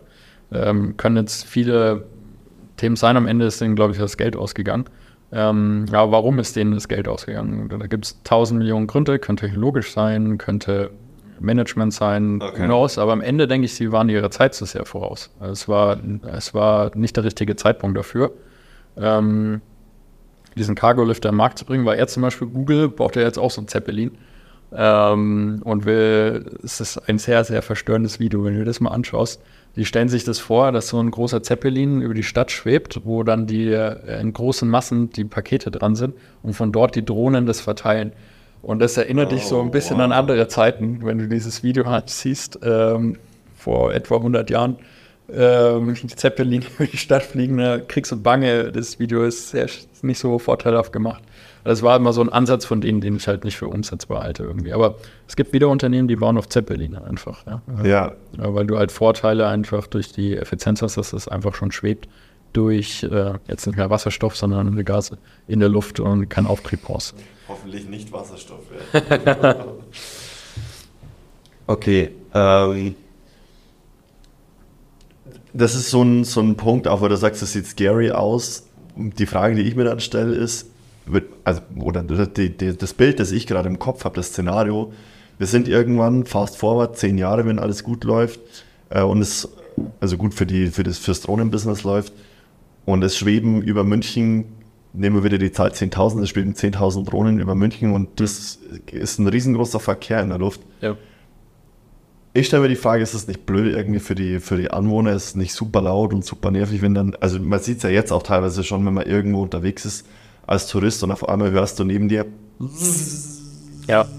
Wenn du im, Gar im Park irgendwie liegen willst, sondern genau, ein bisschen Picknick machen willst oder ein bisschen dösen willst, und dann hörst du die Drohnen, die da rumhabern. ja. Ähm, ja, richtig. Äh, Weil du auch sagst, gesellschaftliche Verantwortung, das gehört Ja. für mich da so ein bisschen mit dazu. Absolut.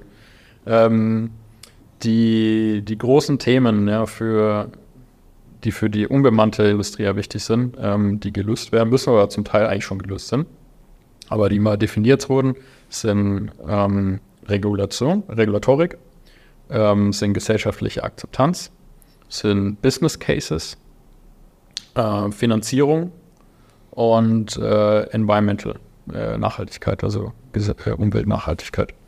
Und ähm, gesellschaftliche Akzeptanz, äh, da gehen wir mal kurz drauf ein. Ähm, da ist halt das Thema, Drohnen haben ja verschiedene Verbesserungsmöglichkeiten gegenüber aktuellen Transporten. Ja, vorne ran ist so ein bisschen Zeit, äh, das Argument. Äh, das zweite, was dann kommt, ist, ähm, Customer Convenience, also dass es angenehmer sein soll, ein Paket von der Drohne geliefert zu bekommen. Ähm, dritte ist, dass es günstiger ist. Vierte ist, dass es nachhaltiger ist von der Umwelt. Und in diesem Environmental-Bereich, Nachhaltigkeit, ähm, nehmen wir mal dieses Customer Satisfaction aus, da kommt ja viele Faktoren, also einmal CO2-Austausch und ich nehme in den Bereich, ähm, weil das ja um Umgebung geht, Umwelt, äh, Lärmbelastung mit rein. Und ein großes Thema ist halt eben, die Drohnen werden sich sicherlich irgendwo bei 50, 60, 70 Dezibel aufhalten, ja, im besten Fall. Gerade mit Toll. halt schwere Sachen Genau. transportieren. Ja, ja. Das ist ja auf Lautstärke von einem lauten Gespräch ungefähr, also Mhm. weiß ich, 50, 60 Dezibel. Und ähm, ähm, viel leiser wird es nicht möglich sein, wenn du so ein offenes Propellersystem nimmst. Ja, also wenn du da äh, jetzt diese Quadcopter-Drohne, ich nenne es ja Multicopter, weil es egal ist, wie die Propeller es sind, müssten mindestens drei sein. Ähm, gibt auch zwei tatsächlich auch. Ähm, oder halt 16 wie Volocopter oder haben sogar 18, ich weiß gar nicht. Wir haben Ja. sehr viele Propeller. Ja. Ähm, die sind relativ laut und die Lautstärke ist ja halt, äh, abhängig von der Frequenz, also der Drehzahl, mit der du die Propeller bewegst und wie viel Interferenz die Propeller gegeneinander haben. Diese offenen Propellerkonzepte, die werden sich in der Lautstärke halt bewegen. Und da ist halt dann die Frage, okay, mh, kann man es leiser machen, technologisch, oder, oder und kann man sagen, wir sind in einem, in einem Bereich laut, äh, wo es keinen kümmert und äh, in dem Bereich, wo es jemand kümmert, nicht laut. Und ähm, der erste Punkt ist halt, äh, kannst du beantworten, so wie wir es beim Apple Aviation machen. Wir machen Ducted Fan. Das heißt, wir machen Gehäuse und Propeller außenrum, der die Frequenzen aufnimmt, die auch unangenehm sind. Also diese hohen Frequenzen, die Zzz aufnimmt und wir am Ende eigentlich nur so ein, äh, ich nehme mal den Propagandaspruch jetzt her, weil ich es echt dreist fand, äh, Joby Aviation, der, der Ben Beveridge heißt der CEO von Joby Aviation, der US-eVTOL-Hersteller, der hat sich ja mal hingestellt vor seinem äh, ähm, eVTOL und hat da so ein Dezibelmeter gehabt, äh, was nicht die genaueste Messtechnik ist, mit der er sowas macht. Und stellt, man hört es von hier der Entfernung gar nicht mehr. Der war da irgendwie so weit weg im Hintergrund, hat dann halt behauptet, wie weit das weg wäre. 50 Meter oder sowas. Und er hat gemeint, es ist halt, unser Propeller hört sich an wie Meeresrausch. Okay. Diese Low-Frequenz. Ja, und ähm, ist natürlich Schwerpropaganda. Ja, aber ähm, wo man da hin will, es gibt ja auch dann den, den äh, wie heißt er denn wieder? Äh, Mark Moore, äh, den, ein, ein Veteran oder einer der ersten, der diese eVTOL-Szene äh, geprägt hat, auch den Begriff von der NASA schon raus, der sehr viele Projekte begleitet hat. Ähm, der hat das anscheinend Whisper Aerospace genannt oder Whisper Aero, irgendwie sowas, also Whisper dann, weil ähm, es sehr leise machen. Wir wollen über, ähm, darüber kommen, dass sie halt sehr leise sind. Der macht auch ein Ducted Fan System. Und ähm, technologisch kann man sehr viel machen, leise machen, aber es wird halt nie flüsternd sein. Also es wird halt immer, du wirst immer was hören. Und äh, bin ich überzeugt davon. Äh, lass mich gerne als Besseres be Besseren belehren, dass Ja. die Technologie, die es leise macht, nehme, übernehme ich sofort.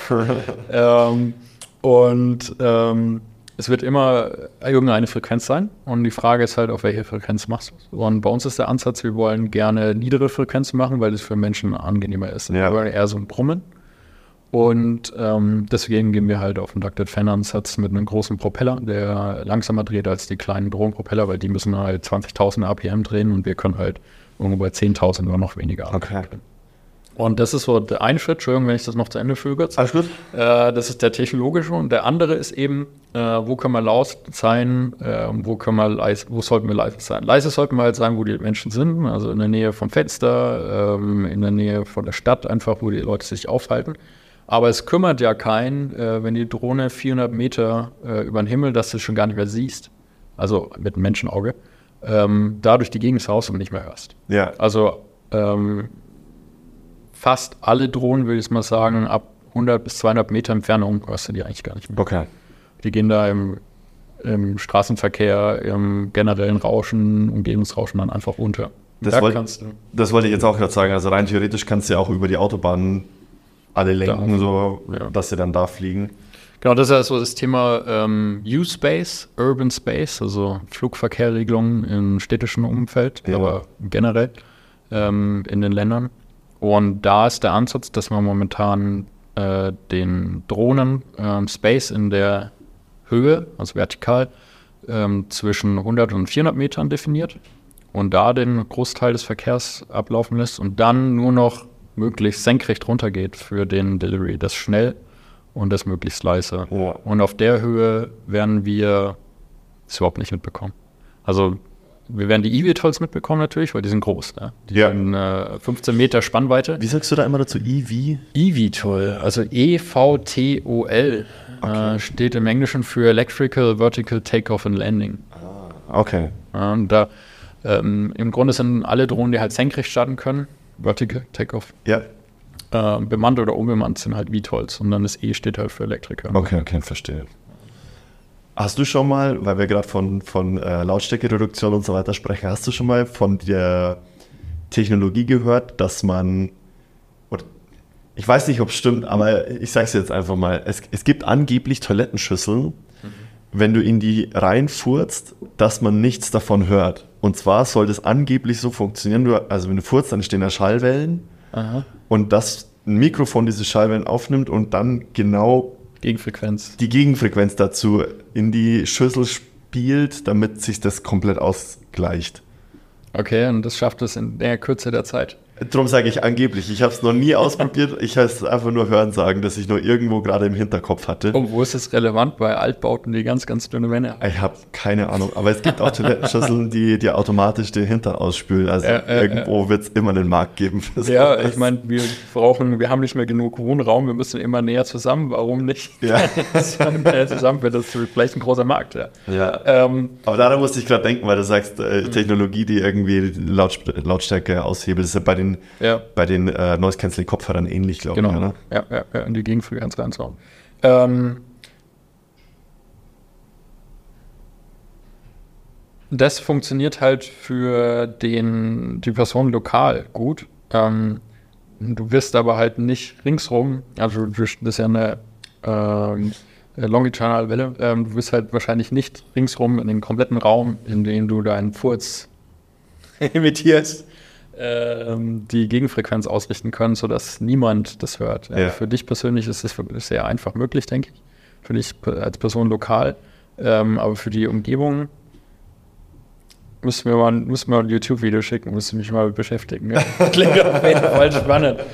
Das ist ja schon ein gutes Beispiel für eine Technologie, die wir vielleicht auf die Drohne onboarden, dann ist sie einfach leise und du hörst sie nicht. Ja, ja. Okay. Ja, witzig, finde ich, finde ich spannend. Interessant. Ähm, ein ein zweiter Punkt, wenn jetzt du sagst, du, du bist in 400 Meter Höhe, so ein Windrad hat ja zum Beispiel, oh, jetzt lass mich lügen, zwischen 70 und 120 Meter, irgendwas um den Dreh rum. Und dann noch die Rotoren mit dazu. Da ist ja schon ordentlich Wind am Start, Mhm. Wenn es mal drauf ankommt. Ja. Habt ihr, also kann man das easy ausgleichen? Ich meine, wenn es unbemannt ist, glaube ich, macht man sich noch weniger Sorgen, als es bemannt ist. Ja. Aber ist bei beiden ja relevant. Du meinst bezüglich einfach das mit dem Flight Controller, also mit der Software regeln zu können? Ja, jetzt, wenn ich mir zum Beispiel das Wetter von vorgestern angucke, da war es relativ stürmisch. Ja. Können die Drohnen das easy ab, weil sie es ähm, über, die Aut über, über Sensorik und autonomes Fliegen easy hinbekommen? Ja. Oder gibt es da auch Begrenzungen? Gute Frage, ja. Ähm, also, du musst zwischen zwei Sachen unterscheiden. Das eine sind starke Winde, konstante starke Winde. Das andere sind Böen, Gust im Englischen. Ein Crosswind, ähm, das andere die, die konstanten Winde. Und ähm, Seitenwinde, Crosswind, starke Winde sind kein Problem. Ähm, die kannst du ähm, regulatorisch im Flight Controller ähm, super einfach ähm, ausgleichen. Ähm, das wirkt sich aber sehr stark mitunter auf dein äh, Flugzeug aus. Wenn du im Gegenflint fliegst, äh, kann sich deine Reichweite schon mal schnell halbieren, ja, wenn du einen sehr starken Gegenwind fliegst. Das ist, da hat es einen Impact. Und äh, wichtig, und da kommen wir zu einem guten Thema, was wir, uns viel mit beschäftigen, sind ähm, äh, Böen. Und ähm, du hast ja ab 100 Meter Höhe schon fast relativ konstante Winde. Also das ist, dann, also mit konstant meine ich jetzt nicht, dass konstant in der, aus der gleichen Richtung der Wind kommt, sondern dass du sich langsam verändernde Windrichtungen hast. Ja? Dann hast du halt mal über Sekunden hinweg einen Wind aus einer Richtung und dann über Sekunden hinweg aus einer anderen Richtung. Diese ähm, Sekunden, Millisekunden, Böen, starken Winde, die hast du eher im weiter unten. Oder okay. bei sehr starken Stürmen oder so, aber halt eher in der Nähe von Häusern oder Schluchten. Und äh, das ist für uns ein heißes Thema, weil äh, wir wollen so nah wie möglich ähm, an den Customer, also den finalen Kunden hinliefern. Ähm, weil heutzutage, wenn du dir deutsche Drohnenunternehmen anschaust, berühmte oder amerikanische, und schaust, ähm, was die momentan umgesetzt kriegen mit ihren Drohntechnologie. Und ich sagte extra Drohntechnologie, weil das hat einen entscheidenden Einfluss darauf, wohin die gerade liefern. Die liefern momentan von einer grünen Wiese zu einer anderen grünen Wiese weit weg von der Stadt, wo dann jemand rauslaufen muss zu dieser Wiese, um sich das Produkt Y Medizin, äh, was weiß ich, ähm, Rewe äh, Essensbestellungen zu holen. Und dann muss er wieder, der Lieferkurier mit dem Fahrrad oder die Person dann wieder in die Stadt tigern äh, und das dann wieder reinzuholen. Ist einfach noch überhaupt gar kein zeitlicher Mehrwert da, weil die Drohnen äh, in diesen Konfigurationen mit Flügeln nicht in den Städten momentan zugelassen sind. Also es gibt Möglichkeiten, das schon heute zu machen, aber so wie dies momentan machen, eben nicht. Da hast du überhaupt gar keinen zeitlichen Mehrwert. Also diesen Aspekt, dass du äh, mit einer Drohne schneller liefern kannst, was so an Punkt 1 der Argumentationskette eigentlich ist, der ist damit schon wieder ad absurdum geführt, wenn du da irgendwo weit hinlaufen musst. Und das führt sich ja fort, wenn du schon näher dann rangehst, dann gibt es dann den Parkplatz, wo du vielleicht landen hast, oder die grüne Wiese neben ein Haus, wenn du einen Luxus hast, neben deiner Wiese einen Garten zu haben und ein Haus. Aber da musst du ja auch wieder irgendwo hinlaufen. Und diesen Punkt, dass wir schnell, wir sehen, wollen wir so physisch und regulatorisch machbar kurz wie möglich halten und wir wollen direkt zur Person hinliefern. Das heißt, ähm, wir wollen jetzt, wenn wir zum äh, Industrieunternehmen hingehen, die dann äh, Maschinenteile oder sonst was transportieren, wollen wir direkt ans Fließband oder an die Rampe oder an das Industriefenster in der Nähe hingehen, wo dieses Produkt steht oder diese Person ist, um es aufzuladen. Und wenn wir jetzt ans Krankenhaus denken oder an die Person zu Hause, dann wollen wir mit der Drohne an die Haustür ähnlich wie im Briefkasten oder an das Fenster ranfliegen, dass du dann nur noch Haustür auf, Fenster auf, zu einem Adapter hingehst, wo die Drohne ist, dein Paket abgeliefert, das mitnehmen und weg. Also wirklich nur Sekunden brauchst, um dein Paket entgegenzunehmen. Also den allerkürzesten Weg möglich. Und da müssen wir immer an irgendwelchen Wänden, Fenstern, Schluchten, Gebäuden, Infrastruktur, größeren Industrieanlagen landen. Und da hast du halt dann im Zweifelsfall bei Nichtstrahlen, so wie es heute haben, Strahlen, Sonnenschein, Wetter, Sonnenböen, äh, hast du auch bei Sonnenschein hast du häufig mal Seitenwinde mal schnell. Das musst du eben unter Kontrolle kriegen. Und das ist ein ganz wichtiges Thema bezüglich Zuverlässigkeit von einer Drohnenlieferung. Weil niemand wird, egal äh, was du jetzt transportieren willst, sei es jetzt Essen, sei es jetzt Medikamente, sei es jetzt ähm, Industrieteile, wird eine Drohne verwenden, wenn du irgendwie nur bei schönem Wetter fliegen kannst. Wenn du nur irgendwie bei, weiß ich nicht, 30 Prozent äh, Tage im Jahr irgendwie fliegen kannst, macht einfach keinen Sinn, weil du dann beide, ähm, weil du die Drohne eigentlich nur so als Gimmick, als nice to have dazu hast, aber du musst eigentlich vollständig deinen verlässlichen Prozess weiterführen. Und den großen Umschwung haben wir auch von den Partnern von uns, mit denen wir in Krankenhäusern zusammenarbeiten, ähm, die haben uns gesagt, wenn wir über 75 Prozent der, also wenn wir über 75 Prozent der, der Wetterverhältnisse der Tage im Jahr verlässlich liefern können, dann setzen die drauf. Dann benutzen wir unsere Drohne. Das heißt, wir müssen halt es auch schaffen, bei mal jetzt nicht irgendwie bei einem Orkan oder sowas, ja, Klar, ja. oder bei Hagel oder sowas fliegen. Das kommt ja zum Glück sehr selten vor. Aber bei einem Average Case, 75 Prozent der Wetterverhältnisse müssen wir fliegen können. Und das kannst du mit keiner Drohne momentan, die da am Markt ist, weil die alle mit den, diese Multicopter, Quadcopter, wenn die mit ihrem Propeller bei einem Seitenwind mal vom Kurs abkommen, weil bei einem, also wirklich einer starken Böe, können die auch nicht so schnell ausgleichen, dann klatscht sie an den Gegenstand Y, die Hauswand ans Fenster, mhm. an die Fabrikhalle, dann brechen die Propeller oder die Drohne stützt ab. Und das gleiche halt ähm, bei einer Fixwing-Drohne, also Fixwings sind feste Flügel, wenn die mal einen starken Seitenwind bekommt, erzeugen die ähm, Flügel noch viel, viel nachteilighafter bei als so einer. Und da ist das schon relativ gut. Aber so eine Fixfiguren, die wird da einfach weggepustet. Und die stürzt das definitiv ab. Also wenn die dann an Gebäudewand hinklatscht, ähm, dann ist das definitiv ein Crash. Aha. Und da war die Frage, das sind die bekanntesten Flugsysteme, wie äh, gibt es irgendeine andere Möglichkeit, technologisch dieses Problem zu lösen? Ja? Dass man wirklich noch ähm, nah so nah wie möglich an einen Kunden landen kann und das liefern kann, verlässlich.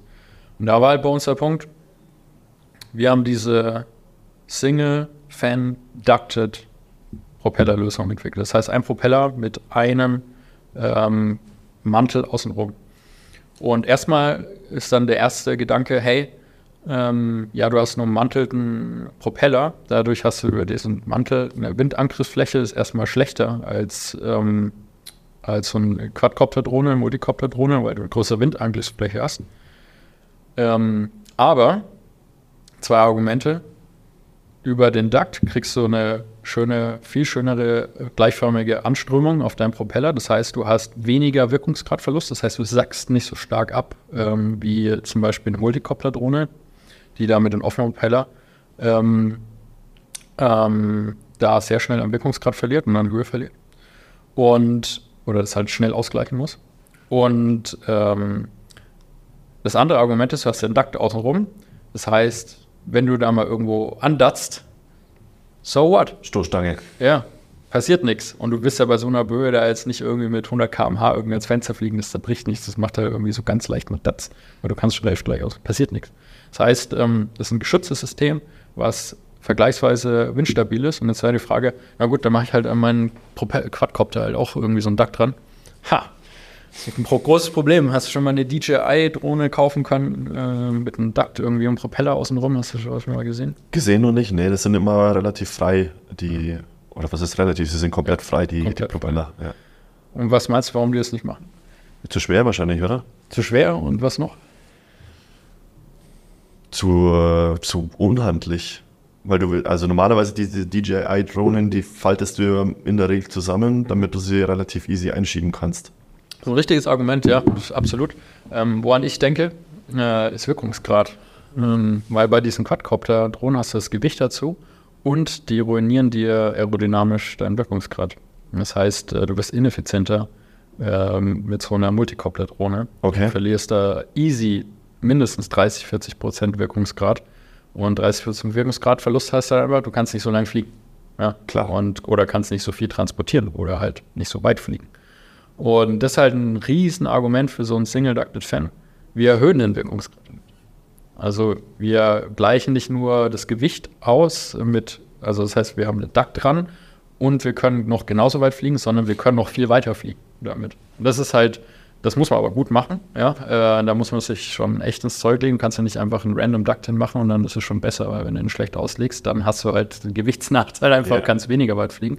Aber da musst du schon aerodynamisch viel machen.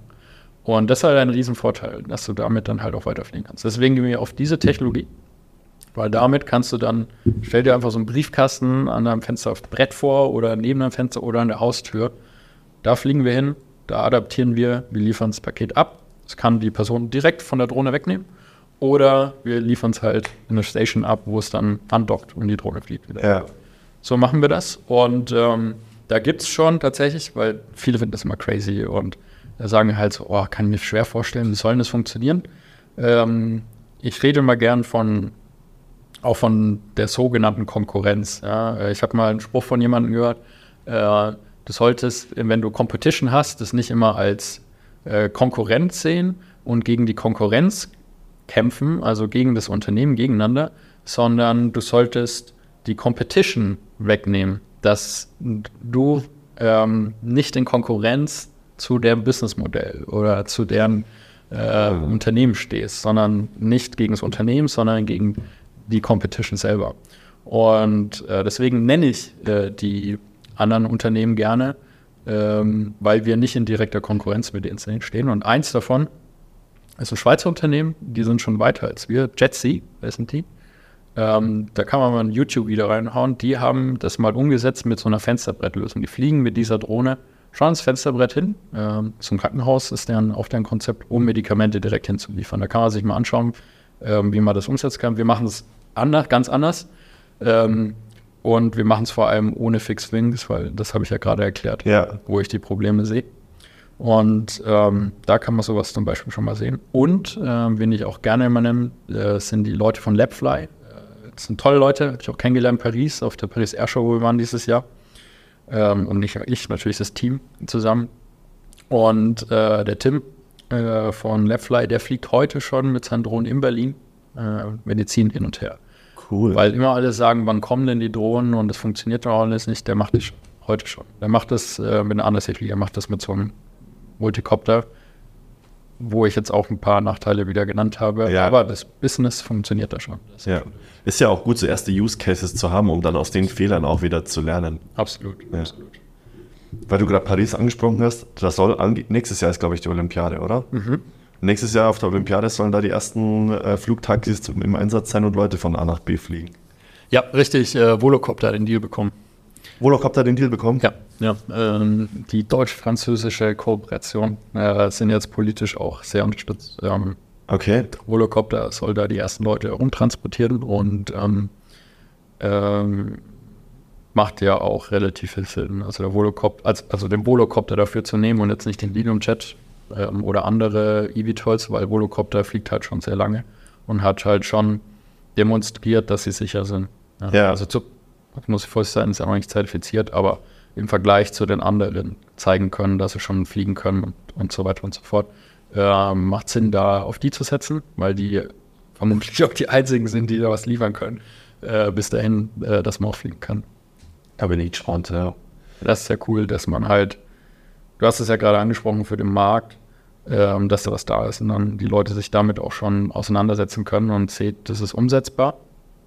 Ganz wichtig, vor allem gerade in diesem Valley of Death, wo wir eigentlich gerade sind in der ganzen Branche, ähm, nachdem jetzt diese Hype-Phase über war, wo es Geld gedruckt wurde in den USA ohne Ende, Mhm. EU auch, ähm, wo es Geld in Überfluss gab und jetzt halt weniger und jetzt die ganzen, Unter also nicht ganzen, aber viele Unternehmen sterben.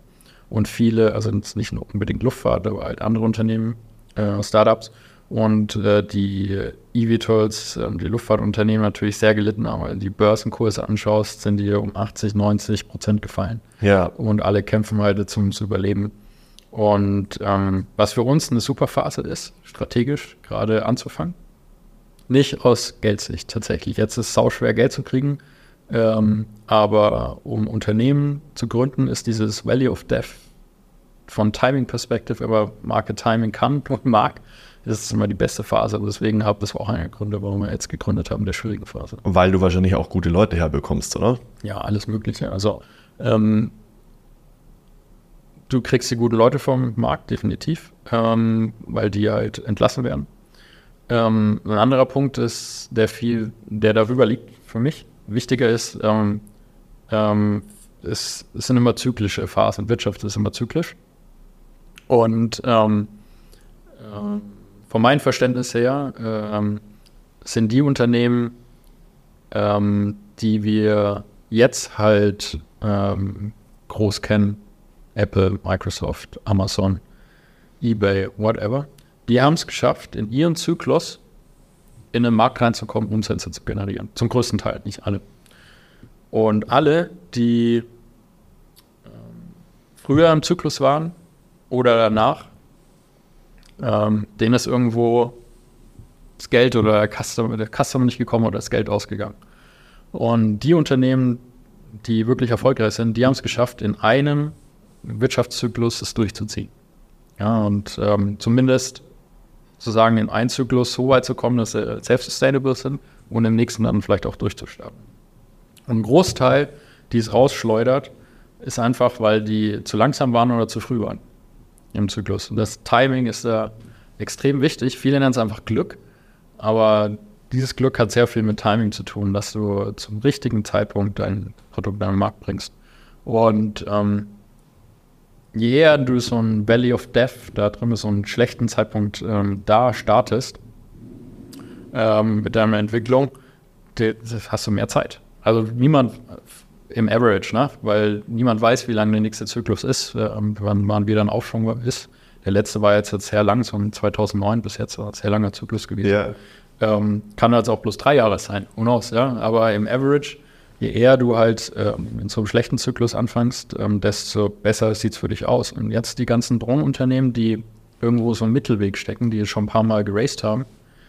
Die haben jetzt halt das Problem, ja, regulatorisch können sie teilweise noch nicht wirklich am Markt entfalten. Es gibt wenig Kohle, hast aber jetzt schon 100 Leute angestellt. Muss jetzt irgendwie weiter bezahlen. Wie überlebe ich denn jetzt die Phase, bis da wieder der Markt einen Aufschwung hat und mehr Geld einfach da ist? Da steht ein Startup, das jetzt gerade anfängt und nur jetzt selber seine Miete bezahlen muss und nicht großartig mit dabei, vielleicht per Werkstudenten wie wir, ähm, kaum Commitment hast, sind wir halt super free, super entspannt gerade in der Situation. Ja. Und ähm, das ist ein super wichtiger Aspekt vom Timing, wann du dein Startup beginnst. Ähm, auf der anderen Seite, um jetzt wieder zurückzukommen, ist es aber auch wichtig zu sehen für die Leute, die Endkunden sind oder halt natürlich auch die Unternehmen ähm, und Investoren, die das Ganze finanzieren sollen, ähm, dass auch in so harten Zeiten es weitergeht von denen, die schon am Markt sind, die es schaffen zu überleben und zeigen, da ist ein Value da, wir können, wir können das hin, da ist ein Markt da, wir kommen da weiter. Weil wenn das komplett einbrechen würde, dann hätten wir es natürlich noch mal schwerer, als als neues Startup dann äh, Unterstützung zu kriegen, da weiterzukommen, Ja. weil dann gar keiner mehr dran glaubt. Ja. Aber ich glaube tatsächlich, dass jetzt auch gerade mit dem ganzen KI-Thema und so weiter ist schon nochmal das Interesse deutlich größer geworden gegenüber Technologie, auch was jetzt äh, die ganze E-Mobilität angeht. Äh, ich meine, autonomes Fahren, das dauert noch eine ganze Weile, denke ich, aber ähm, Hat man jetzt wieder gesehen, wo die in den USA zurückgepfiffen werden. ja, also es ist halt, also auch da, ne, autonomes Fahren ist halt auch deutlich komplexer als autonomes Fliegen. Ah, danke dir. Ich freue mich, dass das jemand mal sagt. man hört immer so, ja, also ähm, jetzt soll man erstmal das auf der Straße hinbekommen und dann in der Luft. Ja, das ist ja schon schwer genug. Und dann, also ist eigentlich andersrum, ne? Es Ja. ist in der Luft viel einfacher. Ja, ja, klar, weil du hast ja den Faktor Mensch, es fliegt ja kein Mensch in der Luft rum. Dann könntest du jetzt sagen, ja, aber es fliegen Vögel in der Luft rum. Du hast aber beim Autofahren auch die Rehe und Schweine und so weiter, die äh, über, die über die Straße fetzen. Von dem her hab, hat bei mir auch ein bisschen gedauert, aber das, die Argumente, die verstehe ich komplett. Und du kannst halt einfach Luftlinie fliegen, easy. Ja. Also klar, Ja, gut. wenn ein Ding abstürzt, ist blöd. Man muss kurz husten.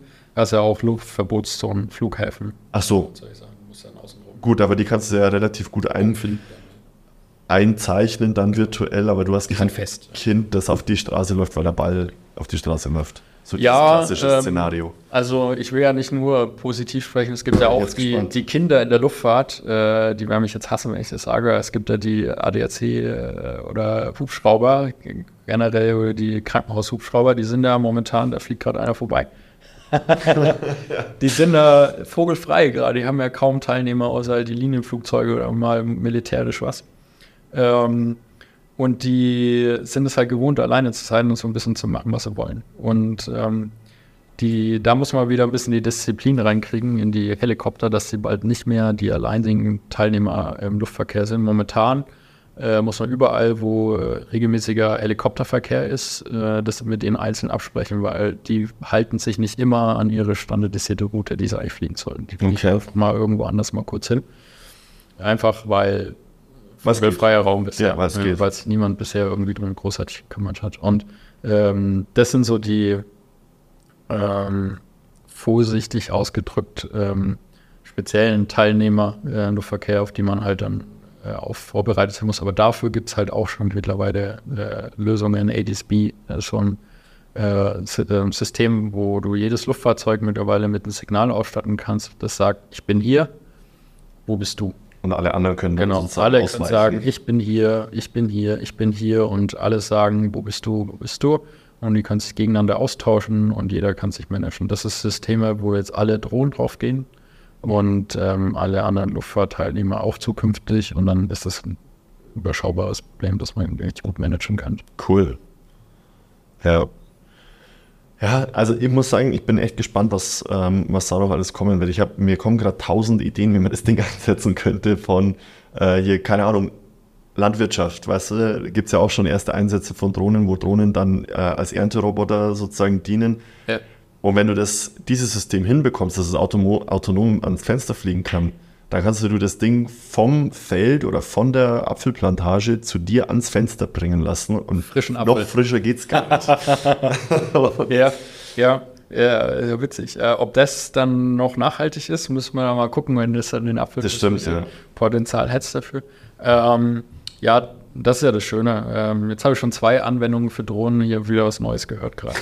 ähm, da, ist, da ist ja noch nicht äh, alles, alles klar. Ja, also da gibt es ja, das muss erst mal kommen. Äh, schöner Spruch ist von den Krankenhäusern, mit denen wir zusammenarbeiten, jetzt auch Klinikum Ingolstadt, Partner von uns, wo wir diesen Medizintransport machen. Tolle Leute äh, unterstützen uns da extrem stark, Cool. ähm, dass wir es umbringen. Die sind komplett überzeugt davon, dass das die Zukunft ist dass es kommen wird und kommen muss, um dass sie weiter den Betrieb aufrechterhalten können und äh, nachhaltig zu, kann, Ja. zu sein, effizient zu sein. Und ähm, ähm, die haben halt auch gesagt, lass erst mal einen Fuß in die Tür kriegen. Lass mal jetzt mal ein paar starten, auch wenn da jetzt noch nicht alles rund ist, ja, ähm, aber dass erstmal was läuft und dann Schritt für Schritt wird es kommen.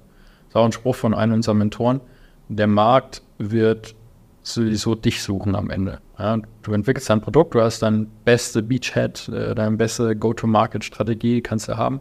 Aber wie viele Unternehmen gibt es, die am Ende genau in dem Markt dann groß geworden, erfolgreich geworden sind, den sie sich am Anfang vorgestellt haben? Ja, Amazon hat Bücher verkauft und jetzt alles mögliche andere. Ja, jetzt verdienen sie eigentlich ihr Geld über AWS. Ja. Also eigentlich nur über die Server. Richtig. Und ähm, da, da bin ich auch der Meinung, lass mal ähm, mit der richtigen Intention die richtigen Sachen machen. Deswegen sind wir auch Medizin-Case. Deswegen sagen wir, das hat einen gesellschaftlichen Mehrwert. Ähm, es hat äh, ähm, einen Environmental Impact natürlich auch. Also wir haben direkten Case für die Gesundheit der Personen im Krankenhaus natürlich. Äh, dann haben wir den Nachhaltigkeitsaspekt und dann haben wir auch den finanziellen Aspekt mit der Drohne.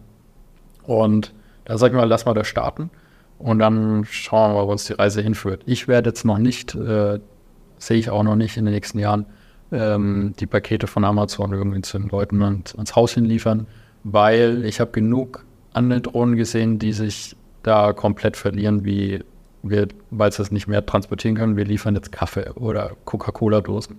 Weil das sieht man ja zum Beispiel in einem anderen Projekt von einem Unternehmen, wo ich den Gründer auch sehr schätze, aber der muss jetzt halt schauen, wie er im Markt reinkommt, um Geld zu generieren. Und der bietet halt einen Service an, wo man ein paar hundert Gramm transportieren kann. Und das meistbestellte Produkt ist halt Kaffee und Cola. Ich habe jetzt gerade an Drogen gedacht. Vielleicht sagt er es nicht. und ähm, und äh, tatsächlich werden mit Drogen, ja, sehr viel Drogen in, äh, Gefängnisse schon reingeflogen. Ja. Und so ein Case, den man gar nicht kennt. Ernsthaft? Richtig, aber nicht als Business, ne, nicht offiziell. Schon klar, ja. ja. Ja, aber ähm, da, das sehe ich halt, das sehe ich halt den Zweck entfremdet, weil das kostet einmal mehr und ähm, warum brauche ich jetzt den Kaffee irgendwie mit einer Drohne schnell oder die Cola-Dose zu mir transferieren? Das ist, äh, das ist dann schon wieder äh, Perversion. Äh, da will ich nicht hin.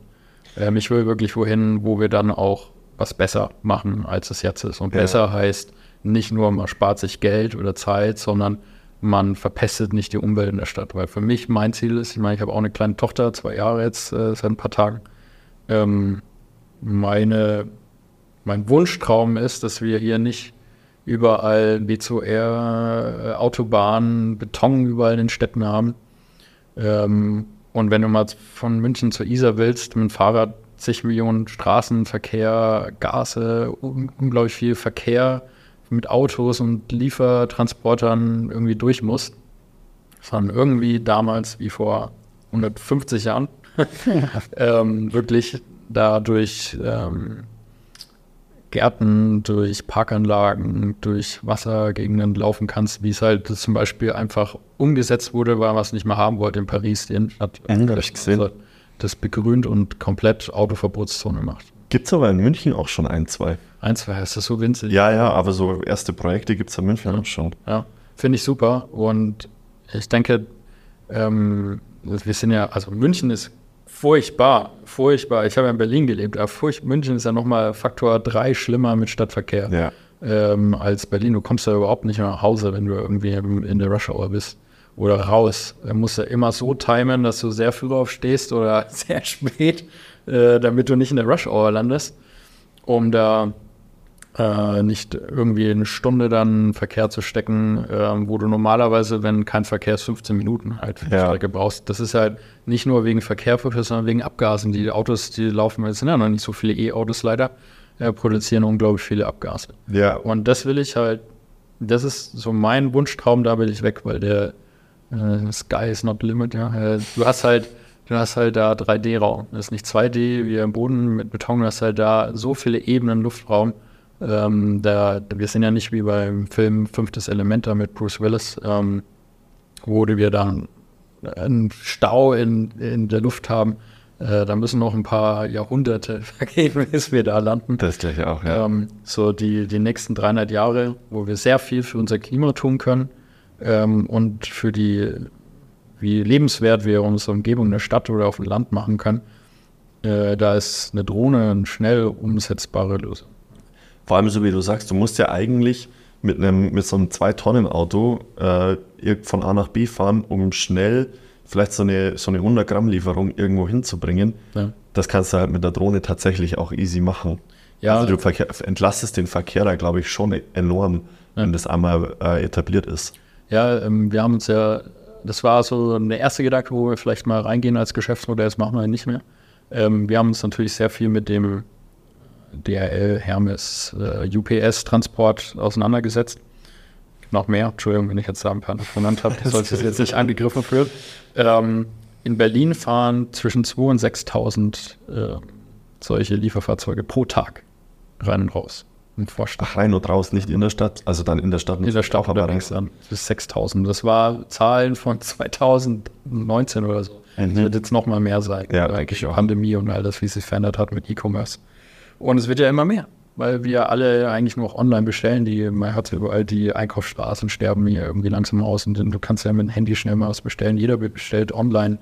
Ähm, ich weiß die aktuellen Statistiken nicht, aber ich weiß, dass DRL und ähm, ähm, FedEx äh, unglaublich wachsen. Im E-Commerce-Segment, alles, was sie da online bestellen. Und diese Kleintransporte wachsen unglaublich an. Und das verstopft unsere Straßen. Und die meisten von diesen Lieferfahrzeugen sind ja immer noch Diesel, leider. Alle Diesel. gibt ganz tolle Programme, die Elektro zu machen, sind alle an die Wand gefahren worden. Kaum Elektrofahrzeuge. Und ähm, das ist so der, der eine Punkt, ähm, dass weniger von den äh, CO2-emittierenden Fahrzeugen mehr sind, natürlich aber auch generell einfach weniger Fahrzeuge unterwegs sind, die dann die Straßen verschoppen. Auch E-Autos finde ich auch nicht die tolle Lösung. Ähm, auf jeden Fall eine bessere Lösung schon mal, aber auch nicht die Lösung. Und ähm, ein anderer wichtiger Faktor ist, ähm, die haben ja alle dieses Milk-Run-Prinzip. Die laden einmal auf und dann fahren die Haus für Haus für Haus an. Und dann hat, ähm, wenn die Person A Glück hat, am Anfang der Route zu sein, das innerhalb von einer halben Stunde am Morgen. Und die Person, die vielleicht Pech hat, erst in zwei oder drei Tagen. Ja, weil viele schaffen ihre Route nicht an einem Tag Mhm. und dann wird es dann irgendwo abgegeben in der Packstation. Dann musst du meistens einen Tag warten, bis du dann dahin darfst und dann abholen. Meistens nicht gleich am nächsten Tag. Und ähm, mit einer Drohne kannst du Point-to-Point liefern. Und ähm, ich würde es halt nicht so machen, dass wir dann ähm, ähm, mit der Drohne zum Endcustomer vielleicht fliegen. Ich fand immer einen ganz sympathischen Ansatz, ich weiß nicht, umsetzt, sondern von diesen äh, Paketzentren außerhalb von der Stadt mit einer Drohne, die ein bisschen mehr transportieren kann, bei 100 Kilo, das zu diesen City-Hubs fliegen in der Stadt, die es von jeder, jedem Unternehmen gibt, viele von DRL vor allem, dort die Pakete abliefert und dann mit einem E-Bike, Lastenrad dann zu den Personen bringt, weil die sind da mit einem Lastenrad, was gar keinen CO2-Ausstoß hat oder mit einem E-Bike halt auch auf dem Last letzten, letzten Meter sehr schnell. Und ähm, da eher so ein Netzwerkeffekt zu erstellen, als vielleicht mit der Drohne äh, direkt äh, ans Fenster zu fliegen. Aber ich verschließe mich da momentan kein Case. Also kann auch die Drohne sein, die die Last Mile liefert am Ende direkt Ja, ans Fenster oder an die Haustür. ja ich denke, am, am Ende wird es so sein, wie du auch gesagt hast, dass äh, der Markt entscheidet, was, was akzeptiert er und was will er denn. Ja, ja. Ja. Okay. Ähm, wie, wie siehst du denn insgesamt jetzt eure Zukunft auch im internationalen Vergleich? Weil wir haben jetzt, also ich habe auch im Internet ein, paar Kommentare gelesen unter Videos, die von Reportagen über, über Drohnen und Flugtaxis etc. Und die waren alle relativ positiv gestimmt, dem Produkt gegenüber und der Idee gegenüber. Mhm. Aber die anderen 50% der Kommentare war, das wird in Deutschland eh nichts werden wegen Regulatorik und äh, wir laufen, laufen den anderen wieder hinterher und so weiter und so fort. Und damit geht ja auch einher, was kann ich denn überhaupt in Deutschland entwickeln, weil in China fliegen die ersten ja schon. Ja. Also so richtig kommerziell. Ja. Ähm, davon halte ich gar nichts von den Kommentaren. Mhm. Und ähm, ich würde sagen, ich von meiner Seite bin froh und stolz darauf, dass wir eine Organisation haben wie die EASA, die das für Europa managt. Und ähm, als erster Kommentar, wenn wir in Deutschland es nicht hinkriegen, dann auch, weil es wir in der ganzen EU nicht hinkriegen. Also ähm, die Regulatorik für Luftfahrt macht die EU, mhm. die europäische Behörde EASA. Und die nationalen Behörden übernehmen das nur. Also sie machen keine lokale Regulatorik. Die müssen eins zu eins das übernehmen, was die EU da vorgibt. Könnten höchstens noch zusätzliche Vorschriften nee. machen. Auch nicht. Nein. Du darfst es denen weder leichter noch schwerer machen. Du musst es eins zu eins übernehmen. Wieso gibt es hier dann überhaupt noch die nationalen? Weil die es umsetzen. Also es muss halt äh, okay. vor Ort jemanden geben, ähm, die dann halt die Abnahmen machen, die Dokumente durchlesen, die vor Ort hingehen, sich die Sachen anschauen, die Sicherheitsprüfung machen und so weiter und so fort. Certification, äh, Leute, die da hingehen. Mhm. Und ähm, die setzen es um, das ist das eine, aber die entwickeln es auch mit. Das heißt, ähm, alle Länder, und Deutschland ist es jetzt, äh, hier hat die Luftfahrt, Luftfahrtbundesamt, die Behörden, äh, ganz tolle Leute. Äh, sind wir auch schon seit über ein Jahr mit denen in Kontakt, unterstützen uns sehr, sehr gut, sind auch super beraten zur Seite und sagen so ein bisschen, wo die Reise hingeht, auch in der zukünftigen Entwicklung. Die sind da sehr nah dran und die sind Teil von ähm, ähm, Gremien, die die äh, kontinuierlich weiterentwickeln und verbessern. So, und jetzt mal ganz, also so wird es so funktioniert das Business mal, so salopp gerade gesagt. Ähm, danach musst du das richten. Und ich halte von den ganzen ähm, Protagonisten, die vielleicht ein Luft- und Raumfahrtstudium hinter sich haben, aber keine Luft- und Raumfahrtingenieur in der Großindustrie waren. Da bin ich froh drum, dass ich bei Rolls-Royce war ähm, und auch froh drum, dass ich die Leo-Erfahrung habe. Ähm, die sagen, ja, in China macht man einfach und wir sind hier alle zu konservativ und bla bla bla. Ähm, die Behörden haben meines Erachtens nach nichts gemacht, was nicht gesunder Menschenverstand ist und mhm. was nicht einer sehr guten Logik, äh, das eine sehr gute Logik verfolgt. Ähm, ich gebe mal ein Beispiel. Es gibt drei Kategorien, nach denen die Drohnen, äh, unbemannten Drohnen zugelassen werden. Das eine ist Open, das zweite ist Specific und das dritte ist Certified.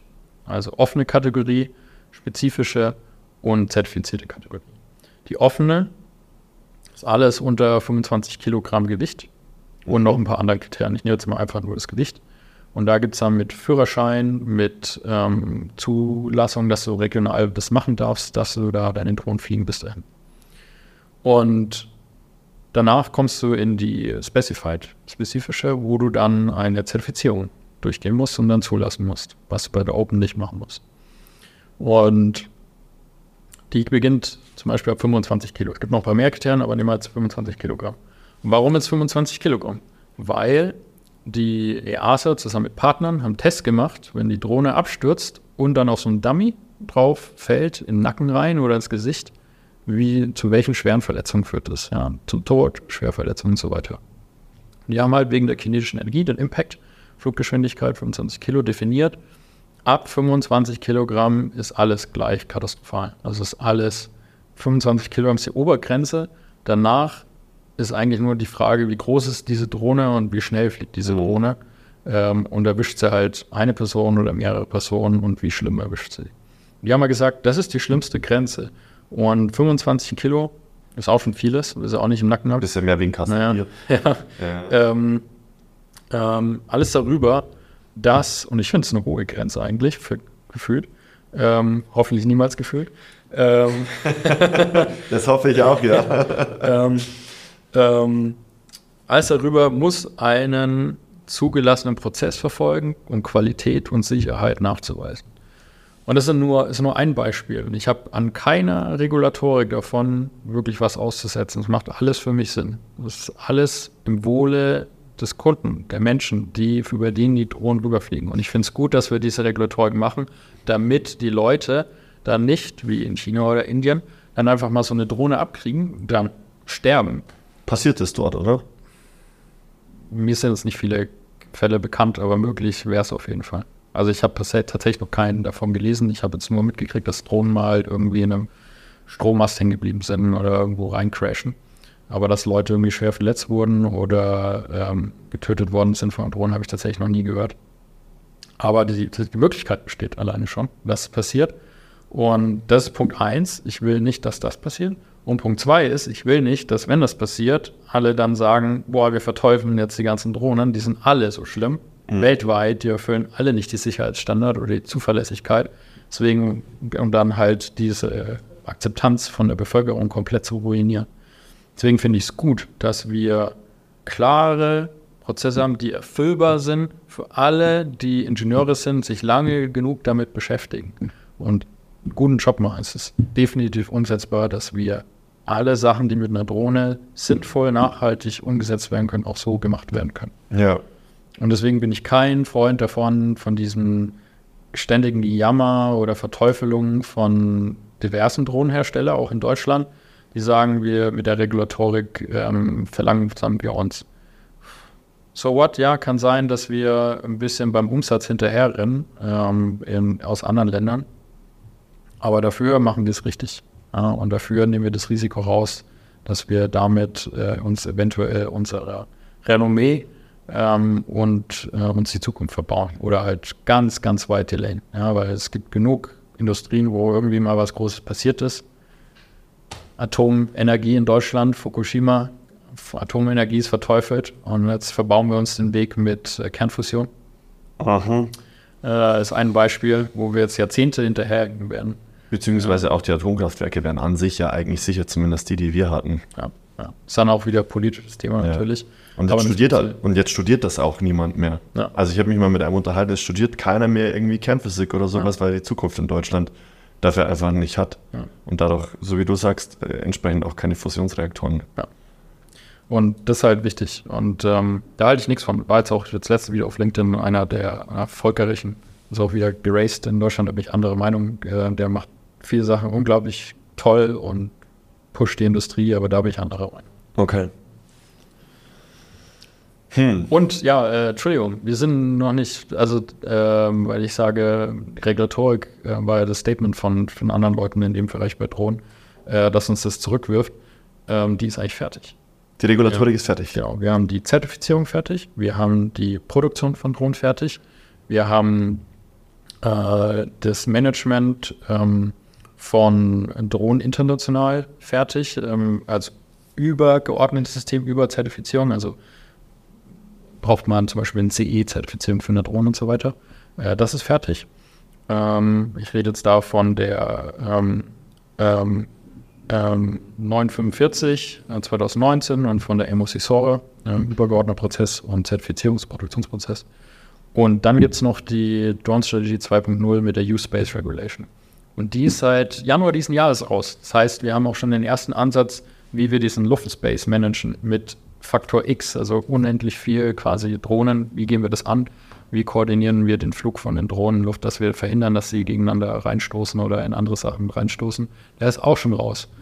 Und äh, der ist dafür raus, dass man Point-to-Point -point fliegen kann. Deswegen kann zum Beispiel der Tim mit Labfly äh, von Krankenhaus zu Labor, Krankenhaus zu Krankenhaus oder Apotheke jetzt schon fliegen, weil eine Point-to-Point-Belieferung mit einem Piloten, der eine Drohne anschaut, heute schon in Deutschland umsetzbar ist und 2025. Deswegen wollen wir mit Maple Aviation 2026, 2027 am Markt gehen.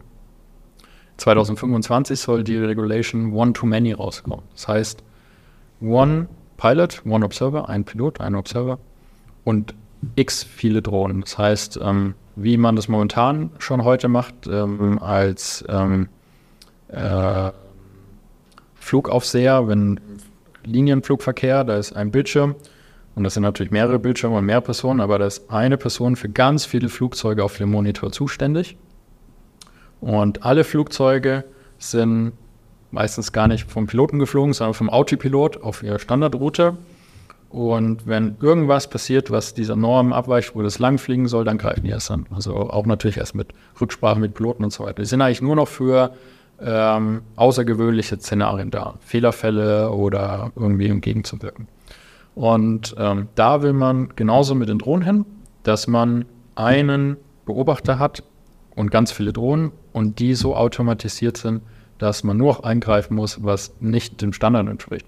Und da rede ich jetzt nicht davon, dass jetzt ein Elektromotor mal ausfällt oder ein Servo oder keine Ahnung, ähm, ein Sensor kaputt geht, weil das ist schon von der Zertifizierung von der Drohne abgedeckt, dass die Drohne Redundanz hat oder Backup-Systeme, ähm, dass die Drohne nicht gleich abstürzt oder crasht, sondern ich rede davon, wenn ein komplett Systemausfall ist, also wenn komplett gar nichts mehr geht, ähm, dann greift man oder komplett die Funkverbindung verliert zu irgendwas, ähm, dass man da eingreift. Also die Fälle, die extrem unwahrscheinlich schon sind, weil du die Drohne dafür auslegst, entsprechend, dass das fast nicht vorkommt.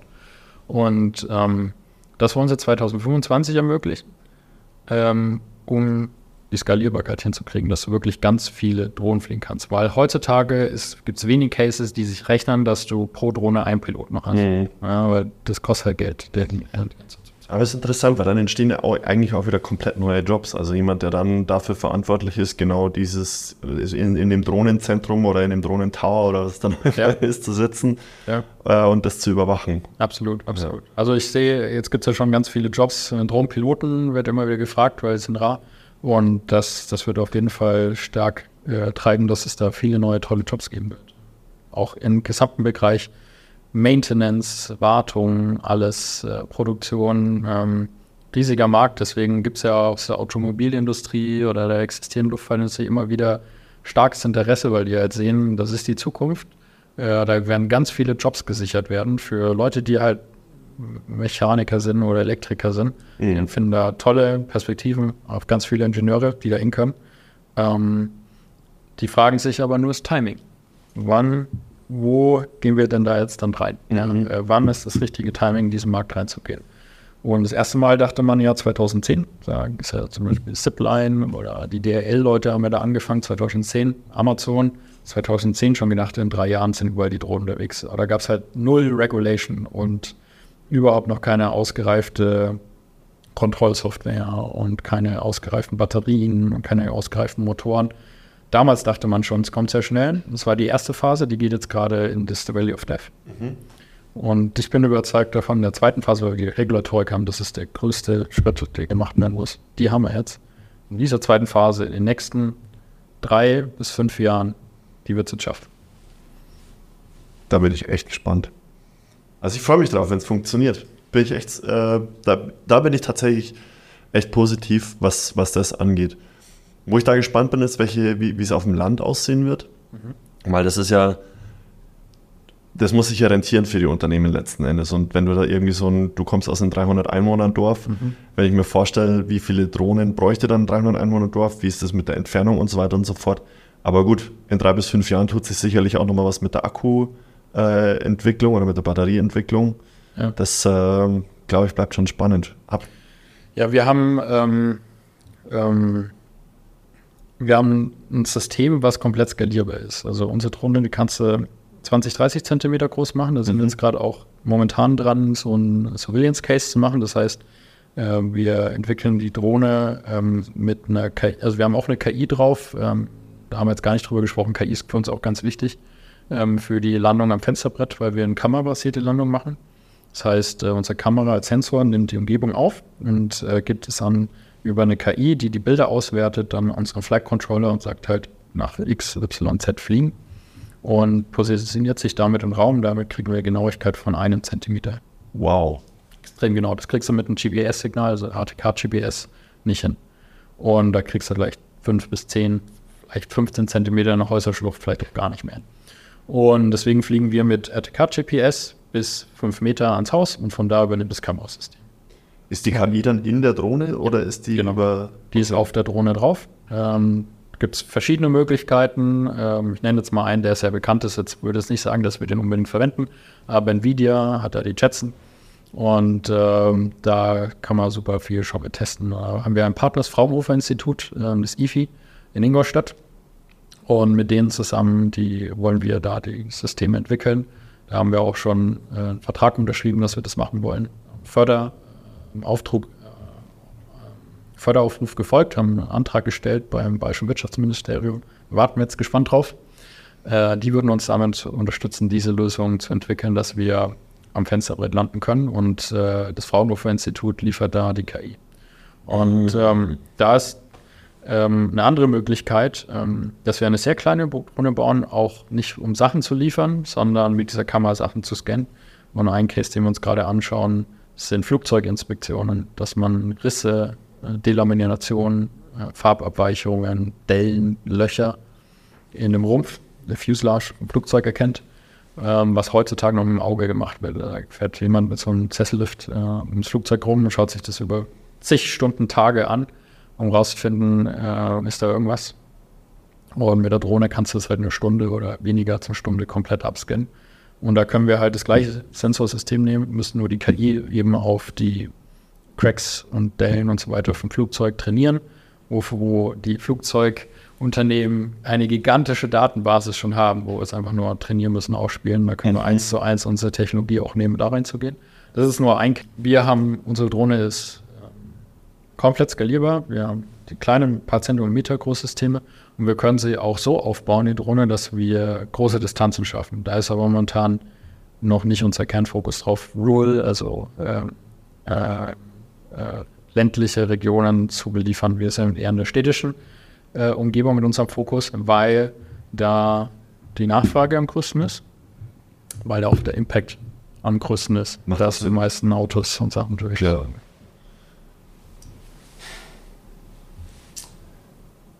Ich habe mich davor ehrlich gesagt noch gar nicht so tief mit dem Thema beschäftigt gehabt, aber der, das Gespräch mit dir zeigt mir gerade, dass das echt ein enormes Potenzial ist, das äh, da noch verborgen steckt. Hätte ich nicht gedacht. Ich, da, ich bin heute eigentlich davon ausgegangen, wir besprechen viel mehr über Personentransport und so weiter.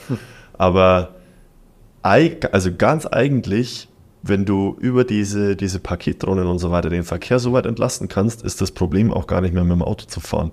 Ja. Weil dann die Zeiten von A nach B zu kommen wieder deutlich reduziert werden. Ja. Du gehst dann auch nicht mehr so selber häufig mit dem Auto schnell einkaufen. Sollen ja eh schon alle mit dem Fahrrad eigentlich machen oder so, aber in Realität, wie viele machen das? Ja. Viele fahren dann immer zum Supermarkt ein Auto, machen den Wocheneinkauf, fahren Sachen, der, es sind viele Sachen, die angehängt sind, wo wir mehr und mehr dahin kommen, dass wir vielleicht aufs Auto verzichten können. Ja, und ähm, für mich ähm, als Motorradfahrer ein ganz großer Traum. ja, so viele Autos unterwegs sind. Wieder, wieder frei auf der Straße unterwegs sein zu können. Wie Ey. die Helikopter von Madi erzählt. Ja. ähm, ich wollte dich gerade noch irgendwas fragen, aber mir ist, mir ist es jetzt äh, entfallen. Ist aber vielleicht auch noch einfach nicht so wichtig gewesen. Ach so, genau. Hast du, hast du inzwischen das Video angeguckt, äh, wo, ich, wo wir im Vorgespräch mal kurz darüber gesprochen hatten, dass es jetzt inzwischen auch Drohnen gibt, die, wo sich ein Mensch so unten dranhängt an die Drohne, der fliegt dann mit dem über den See und dann kann der hier irgendwie mit einem Backflip oder so in den See springen. Und mit der gleichen Drohne, ich glaube, dass es die gleiche Drohne ist, ähm, ist auch jemand mit seinem Wakeboard auf dem See gezogen worden. Hast du es dir angeguckt? Ja, ja habe ich mal reingeschaut. Das ist crazy. Das ist super verrückt. Ähm, Aber es zeigt auch, wie viel Power die Dinger haben. ja, ja, Also das ist ja Wahnsinn, was da, was da für Kraft dabei ist. Und ich finde es auch crazy, weil ich, ich erinnere mich noch, als ich Kind war, haben wir mit so, haben wir mit Elektroautos, halt, so ferngesteuerten Elektroautos gespielt und so weiter. Und die haben ja nicht ewig lang gehalten, auch, auch bei den Flugzeugen nicht ewig lang. Und wie viel da inzwischen passiert ist, das ist echt ja. abgefahren, dass die Menschen hochheben können. Ja, ja äh, das war ja auch einer der Kernthemen bei Lilium, woran wir geforscht haben mit der Batterietechnologie, weil äh, die Konfiguration, für die sich Lilium entschieden hat, äh, mit diesem Distributed Ducted Fan über den Flügel, das heißt äh, ganz viele kleine äh, Triebwerke auf dem Flügel verteilt, die ist beim Abheben vergleichsweise ineffizient, wenn du jetzt einen Hubschrauber nimmst. Ne? Äh, will ich jetzt nicht so tief ins Detail gehen, aber der Fachbegriff dafür ist Disk Loading wie viel äh, Schub ein Propeller erzeugen muss, ja, um was zu heben. Und ähm, hat ein bisschen was mit Mathematik und Kreisfläche zu tun, dann kommt man schon selber drauf. Und ähm, weil das ein bisschen schlechter ist im, im, Abheben als das andere Konzepte, konnten die jetzt nicht die gleichen Standardbatterien nehmen, die jetzt momentan schon auf dem Markt sind. Und wenn du dir die Lithium-Batterien anschaust, was wir da hinkriegen, ich sage immer noch wir, äh, was die Jungs jetzt bei Leo, mein Team, da jetzt hinkriegt, ähm, das ist schon krass. Also das sind, die haben richtig Power. 350 Wattstunden pro Kilogramm geht Richtung 400 Wattstunden pro Kilogramm. Was du da jetzt gesehen hast im Video, die haben wahrscheinlich 150 Wattstunden pro Kilogramm. Die haben das doppelte, dreifache nochmal davon. Und ähm, die Batterietechnologie äh, ist ja das Wichtigste eigentlich in dem ganzen Thema, ähm, dass die so stark voranschreitet momentan, um solche starken Batterien zu erzeugen. Und da muss man einfach auch sagen, äh, Tesla ähm, hat das geprägt. Also ohne Tesla hätten wir weltweit nicht so einen starken Fokus auf die Entwicklung von Batterietechnologie, um in der Automobilindustrie halt den äh, Schritt nach vorne zu machen. Und auf diesen Zug springen jetzt halt diese ganzen E-Vehicles mit auf und sagen, okay, euch reichen dann die 150 oder 200 Wattstunden pro Kilogramm. Wir gehen noch mal einen Schritt weiter und wir gehen ins High-End rein, gehen jetzt dann auf die 300, 400 Wattstunden pro Kilogramm. Und ich kenne jetzt hier alleine schon ein Exprenos-Programm hier von der Unternehmertum, wo wir dabei sind, kenne ich schon zwei Startups, ähm, die eine Batterieforschung weitermachen und da die nächste Generation schon rausbringen wollen. Und ähm, Katja, unser CTO bei uns im Team, sie hat ja auch äh, Feststoffzellenbatterien an TU München studiert mhm. und kann mir erzählen halt aus erster Hand, wo der Forschungsstand ist. Und da wird ganz, ganz, ganz viel passieren in den nächsten Jahren, dass wir noch mehr Energie haben. Und es ist auch heutzutage, also mit unserer Drohne können wir auch schon Leute transportieren. Wir können auch mit unserer Drohne schon ein, zwei Leute irgendwie transportieren. Das sogar bequem, dass sie sich auf den Sitz draufsetzen und mit einer, mit einer Gehäuse außenrum. Das ist nicht die Kunst, ähm, das überhaupt technisch hinzukriegen. Die Kunst ist eher ähm, eine Zulassung dafür zu kriegen. Also die Jungs, die da mit der Drohne da auf dem See ähm, rausgeflogen sind, ähm, haben das hoffentlich irgendwo gemacht, wo die Aufseher da nicht so streng sind und haben unterschrieben, dass äh, wenn sie draufgehen, dann selber dran schuld sind und nicht der die Drohne fliegt ähm, oder hergestellt hat. Ähm, kannst alles Mögliche schon mit der Drohne machen. Also die Anwendungsfälle sind Open End. Ähm, die, die, die Kunst in zwei Themen sind, ähm, Regulatorik hinzukriegen und so, dass du ähm, das sicher in der Umgebung von Menschen halt operieren kannst. Ja, das in der Stadt oder sonst wo irgendwie äh, das um, damit umgehen kannst. Und ähm, die Technologie wird sich alleine vor den nächsten Jahren dahin entwickeln. Ich bin jetzt noch nicht so überzeugt wie manche, die sagen, es kommen jetzt bald 1000 Wattstunden pro Kilogramm, also quasi das vier- oder fünffache von dem, was wir heute können. Äh, das wird noch eine Weile dauern. Aber ähm, so viel, dass wir schon in der Stadt uns viel bewegen können, das wird kommen. Da bin ich 100% ja todsicher. Wie viel besser ist die Batterie mit, also oder wie viel, du hast gerade gesagt 300 bis 400 ähm, Wattstunden, Wattstunden. Da ist die Leistung aufs, aufs Gewicht von der Batterie gemessen. Pro Kilogramm, genau. Wie viel ist es besser im Vergleich zu, wie viel ist es besser im Vergleich zum Automobil? Es ist deutlich besser. Ähm, und aber die Autos, da kommen jetzt auch ganz viele. Also sie überbieten sich ja auch gerade die ganzen Batteriehersteller für Autos überbieten sich ja gerade auch, was sie anbieten. Und, ja. Den nächsten Jahren.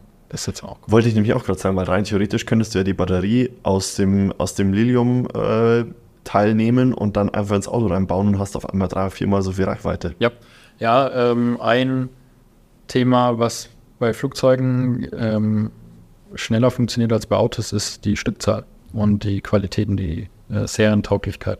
Äh, solche Lilium-Jets und eVTOLs, da werden ja vielleicht 100 gebaut, vielleicht, ja, was er verspricht, vielleicht 1000 irgendwann, oftmals alle. Hm, Autos werden 100.000 Millionen gebaut. Und du hast bei der Produktion von diesen Zellen, das sind Pouch-Zellen, sind nicht die 12700 oder 1865er, äh, die du jetzt irgendwie, äh, die sind halt Tesla drin, also Tesla hat nochmal andere, ähm, aber die du halt aus den anderen E-Autos kennst, diese Standardzellen, die du halt, das ist also eine zylindrische Zelle, wie du auch in deiner Diese Doppel-A-Batterien. Genau, die sind halt bloß ein bisschen größer und ein bisschen dicker. Ja. Aber im Prinzip ist das gleiche. Ähm, die sind Autos drin und es dauert lange, um eine Produktionsqualität hinzubekommen, dass du einen Aus nicht einen Ausschuss von 30 Prozent hast oh. oder nicht einen Ausschuss von 10 oder versuchst einen Ausschuss von Prozent oder 2 hinzukriegen. Weil es halt sauteuer, diese Batterien halt, äh, wenn da viel schief geht. Und diese Pouchzellen, auf den Entwicklungsstand, das ist ja gerade aus der Entwicklung raus, Research haben sie Ninja und das geht so ein bisschen in die Entwicklung rein äh, und dann in die Serienproduktionsfähigkeit. Äh, das ist halt ein Schritt, den kannst du bei Luftfahrt jetzt schon schneller machen, weil du da nicht so viele von hast. Aber klar, äh, wenn wir das da weiterentwickeln, kannst du dir auch die Technologie dann auch für die Automobile verwenden, die dann Millionen Ja. herstellen. Das ist auch das, was der Musk sagt. Also es wird komplett unterschätzt, wie fucking schwer Produktion eigentlich ist in, im, im großen Rahmen. Ja. Das sagt er, das ist eigentlich gerade so die mit die größte Herausforderung, die er gerade hat. Ja, definitiv. Also ein bisschen Research Development, irgendwie Sachen zu bauen, machen wir auch. Ich meine, mein Ansatz, äh, ich komme aus dem Testing, ich bin ähm, kein Freund davon, viel Berechnungen am PC zu machen und CFD-Simulationen am PC und dann baut man das Produkt äh, und dann will man testen, dann funktioniert es überhaupt nicht so. Ja. Sondern ich, freu, ich bin halt Skunkwork, heißt ja so, ähm, einfach mal machen, das aufbauen und gleich testen. Und das ist halt, äh, jetzt bei Lium war es ein bisschen schwieriger, weil die sehr groß sind, die Chats und äh, sehr teuer dann sind, sowas immer. Aber zum Beispiel mit der Drohne, da kann ich halt für 1000 Euro oder weniger einfach die Drohne aufbauen und dann immer wieder Designänderungen machen, immer wieder Flight Control Softwareänderungen machen, immer Sensorikänderungen machen. Und wenn sie crasht, dann crasht sie halt, dann kann ich wieder eine neue aufbauen. Ja. Und dann bist du halt viel, viel schneller in Entwicklung und ähm, das geht halt bei einem Elektroauto auch noch ganz gut, dass du einfach viele, viele verschiedene Versionen von einem Auto aufbaust und dann ähm, technologisch zeigen kannst, dass es geht. Aber ähm, das dann eine Serienfähigkeit reinzukriegen, ist eine riesen Challenge, weil du hast ja unglaublich viele Parameter. Es geht äh, schon los bei den Kosten von den Teilen. Du kannst nicht überall Edelmetalle reinhauen ohne Ende, ähm, weil dann ist die Frage, wo kriegst du die ähm, her? Wo kriegst du die dann in dem Design auch her? Wer produziert dir dieses Teil dann so, dass du es bei dir einbauen kannst? Mhm. Du musst es dann selber machen oder kann sich jemand darauf spezialisieren? Wer bezahlt das? Mitarbeiter und so weiter. Ähm, und dann auch noch in der Qualität, in der du es brauchst. Und dann auch noch, wenn dann mal ein äh, Problem, also man, ich kenne das von Rolls-Royce, habe mich ja für die Stelle mal Supply Chain beworben. Die haben ja drei, vier ähm, Hersteller fürs gleiche Bauteil, falls der Haupthersteller äh, mal die Fabrik abbrennt oder Stillstand ist oder ein Streik oder Fachkräftemangel oder whatever, eine Pandemie. Dann haben die noch Backup-Optionen, die dann einspringen, um dann just in time dieses Fließband am Laufen halten äh, dass du weiter produzieren kannst. Und ähm, in einem neuen Markt, wo es halt nicht etablierte äh, Hersteller gibt, die Continentals, die ZFs, die Scheffler und so weiter, so die alle da irgendwas Neues aufbauen müssen ähm, und, und dann auch in der Qualität, das ist halt schwer. Ja. Da bin ich aber dir auch bei dem, was Said Ja. gesagt hat, aber Tesla, das muss halt erst zum großen Teil aufgebaut werden. Ja. Zu wie viel seid ihr gerade, Christoph? Wir sind vier, Vier. am Ende der Woche fünf. Ha, geil. ja, das ist zu Zeiten vom Fachkräftemangel nicht so, nicht so ganz einfach. Ich bin ja selber im Recruiting tätig. Das Ja. ist äh, schon eine Challenge, aber mit einem geilen Projekt und einer geilen Vision ist das, glaube ich, kommst du immer gut an, oder? Also ich muss sagen, gar nicht. Ich habe diese Echt Erfahrung nicht? nie gemacht. Ja, ich, äh, ich weiß nicht, ob ich einfach Glück habe ähm, oder einfach in den Sachen, in denen ich arbeite, da einfach äh, eine Luxusumgebung bin. Aber ähm, bei Rolls-Royce schon, äh, wo Leute eingestellt haben. Und auch bei Lilium wurde ich immer überflutet. Also ich hatte immer freie Auswahl. Ach so, mhm. Und genug Leute, also ich Das meine ich mit, wenn du ein geiles Projekt hast Ja. oder eine geile Vision hast, dann catchst du die Leute Ja, natürlich. also ich hatte immer äh, zu viele Leute, die ich gerne anstellen wollte. Also es sind immer Leute, die toll waren äh, von der Person, extrem smart waren, super Leute, tolle Vision, Ziele, viel Energie, alles, was du haben willst. Und dann musst du irgendwie aussieben, wo es eigentlich beide haben willst und musst nur einnehmen. Und das war jetzt tatsächlich auch wieder bei Maple bei uns jetzt so. Wir haben eigentlich nur, ähm, ich hatte Angst davor, dass ich habe ja kaum Follower, irgendwie 400 Follower oder sowas auf LinkedIn und halte es mit Absicht noch klein, weil wir haben jetzt Patente eingereicht und ähm, wir haben, wollen unser Produkt eben noch nicht vorstellen, weil es eine neue Technologie ist und sowas halt sehr schnell einfach mal abgepauscht wird. Deswegen auf unserer Webseite ist so irgendwie gar nicht technologisch, findest du überhaupt nichts so raus. Und äh, deswegen sind wir noch ganz klein, klein und unbekannt. Und ähm, in dem Umfeld habe ich halt eine Stellenausschreibung gemacht und dachte halt so, ja, okay, vielleicht zieht es einer. Und innerhalb von einer halben Stunde hatte ich 40 Bewerbungen. Wow. Wo ich dachte so, was geht ab?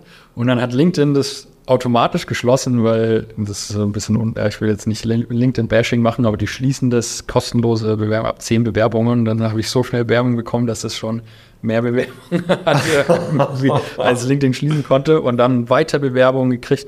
Und ähm, äh, das habe ich überhaupt nicht erwartet, irgendwie, dass das, dass das so gut funktioniert.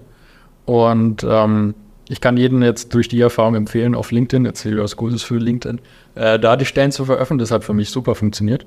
Ähm, und ähm, grundsätzlich habe ich, glaube ich, hier, haben wir hier äh, in München den Luxus von einer unglaublich guten Industrie und einer unglaublich guten Universität mit einem tollen Netzwerk nach Ingolstadt, nach Augsburg und ähm, in der gesamten Umgebung. Es geht ja an Bayern ist ja wirklich schon äh, Vorreiter im Aerospace-Bereich, sind ja. super Connections.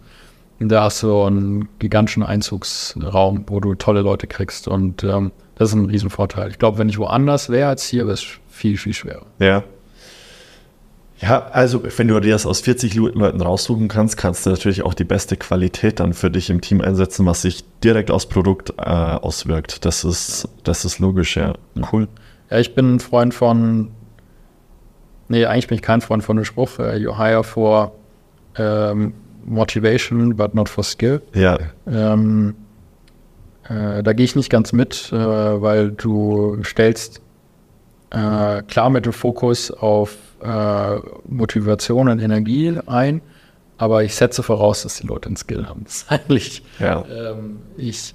Gerade in deiner Größe musst du Know-how irgendwie, wenn, also muss Know-how und Motivation kommen, ja, weil sonst bist du, sonst bist du nur damit beschäftigt, die Leute anzulernen. Ja. Was ich aber umgekehrt halt weiß, ich würde niemals jemanden nur für Skill einstellen und der überhaupt gar keine Motivation hat oder irgendwie nicht äh, mit der Drive hat oder die Persönlichkeit des Dienstes ja. passt.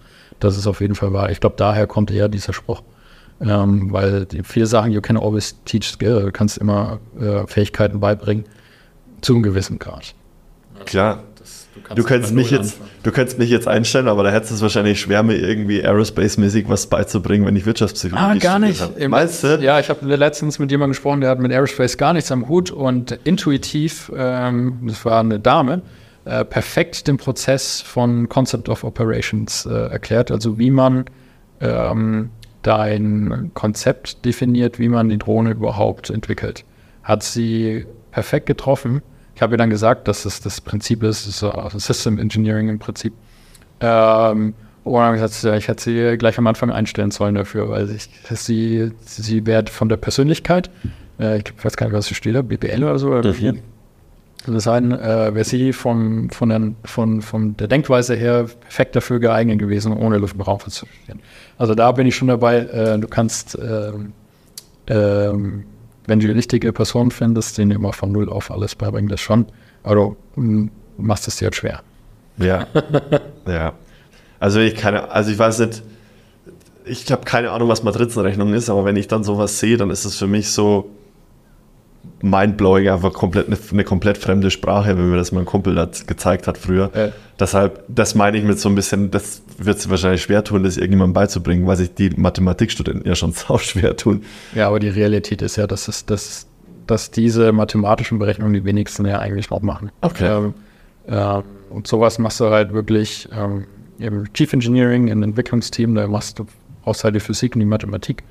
Und ähm, aber die große breite Masse, äh, die macht Concept Design, die macht äh, mit Software Lösungen, da wo sie die Parameter eintippen. Da musst du halt dann wissen, auf welcher Grundlage du die Parameter ein, äh, eintippst. Da gehört schon eine gute Ausbildung Mathematik, Naturwissenschaften dazu. Aber ähm, ich würde sagen, das Groß, das ein Unternehmen angestellt ist, äh, braucht es nicht irgendwie ähm, noch Integrale tatsächlich überhaupt noch rechnen müssen als Konzept. Okay. okay. Cool. Ey, bei mir wird es jetzt dann wahrscheinlich noch mal ein bisschen rattern. Ich bin auch froh, dass ich den Podcast noch mal anhören muss, wenn ich ihn schneide. Pardon, ja, war, war, waren ja ein paar Minuten, glaube ich. Genau. Ne? Ähm, ich wünsche dir und deinem Team auf jeden Fall einen riesigen Erfolg. Ich hoffe, dass das klappt bis 2025 und dass ihr dann 26, 27 das Ganze auch noch größer machen könnt. Ähm, Wäre cool, wenn es aus München kommt, wenn es, wenn es aus eurer Feder auch irgendwie stammt. Äh, bin ich gespannt. Äh, kann man euch irgendwie verfolgen? Kann man dich irgendwo nochmal auffinden, wenn du Patente und so weiter abgeschlossen hast und das Ganze auch mehr public machen möchtest? Ja, also erstmal vielen, vielen Dank. War ein super angenehmes Gespräch mit dir. Ja, toller Podcast und ich fand es schön, dass du dir so viel Zeit genommen hast und dann auch ähm, äh, Detailfragen gestellt hast und mir die Möglichkeit gegeben hast, da mal ein bisschen ausführlicher zu sprechen. Sehr gerne, Logo. Das ist schön, hat mich sehr gefreut. Danke dir. Vielen Dank dir dafür, die Chance, mal ein bisschen versuchen zu können, den Leuten was zu näher zu bringen aus, aus der Luft- und Raumfahrt, aus der Drohnenbranche. Ich hoffe, äh, deine Zuhörer äh, interessieren sich für das Thema und können da ein bisschen was mitnehmen. Und ähm, wenn Sie ein paar Fragen dazu haben, ähm, ich bin ja äh, ehemaliger Chef äh, von 60 Leuten gewesen und äh, ich habe mir das auch immer bewahrt, äh, eine Open Door Policy zu fahren. Das heißt, immer die Tür offen zu haben für Leute, die Fragen haben. Und ähm, das biete ich auch gerne an, wenn deine Zuhörer immer Fragen haben. Wir sind auf LinkedIn. Äh, da habe ich auch ein LinkedIn-Profil. Kann man mir gerne einfach mal eine Nachricht schreiben. Hey, hast du mal hier einen Link dazu? Oder ähm, wo finde ich denn da thematisch irgendwie was dazu? Super gerne kann mich jetzt natürlich nicht in einem Podcast mit denen zusammen hinsetzen und Fragen beantworten. ähm, aber äh, das kann ich auf jeden Fall anbieten. Und ja, wir sind auch auf Social Media vertreten. Äh, wir sind tatsächlich auf Instagram, wir sind auf äh, X, mhm. Äh, nicht mehr Twitter. Ähm, da sind wir auch aber gar nichts gepostet. Also wir haben noch keine, kein Social Media Themen. Wenn du mal einen Tipp für mich hast, äh, sehr gerne. Wir sind da überhaupt noch nicht aktiv. Aber auf LinkedIn findet man uns auf jeden Fall. Maple Aviation. Maple Aviation, da, das ist momentan unser Main Channel. Wie man uns erreicht, natürlich die Webseite mapleaviation.com, also maple-aviation.com. Äh, da findet man die Webseite und da auch äh, E-Mail, Telefonnummer, Festnetztelefonnummer und auch den Link zu LinkedIn wieder. Aber ich würde jedem ans Herz legen, erstmal auf jeden Fall über LinkedIn äh, zu uns zu erreichen, uns zu unterstützen, zu feuern. Wir brauchen viele Follower, die ja. unsere äh, Projekte liken und dann auch vor allem, ich gebe ja immer schon ein bisschen so Indizien, was unsere Technologie ist. Ich habe heute auch wieder mal was gepostet dazu, Vorteile von einem, einem Propeller gegenüber mehreren, äh, wo man ein bisschen raushört, wie unsere Technologie dann funktioniert und wie es dann aussehen könnte. Und ähm, da gehört ja natürlich dann auch ein bisschen Überzeugung dazu, dass die Leute, es muss ja nicht immer nur mathematisch, physikalisch Sinn machen. Das ist eigentlich eher das weniger Wichtige. Das Wichtige ist, dass die Leute drüber reden und sagen, so, ah, ich habe es verstanden, das ist wirklich besser und erzählen halt darüber, dass es besser ist. Ja. Weil so entsteht eigentlich nur eine Möglichkeit, sich zu entwickeln und den Support von der Breite zu kriegen.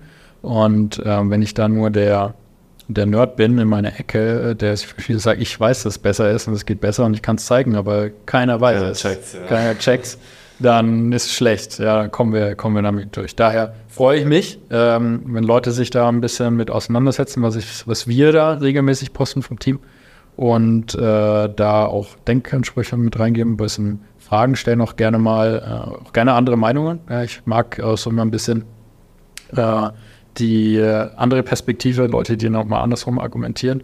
Dann kann man sich selber nochmal hinterfragen, ist es denn wirklich so, äh, wie wir momentan der Meinung sind, dass es das jetzt das richtige, richtige Weg ist? Ja.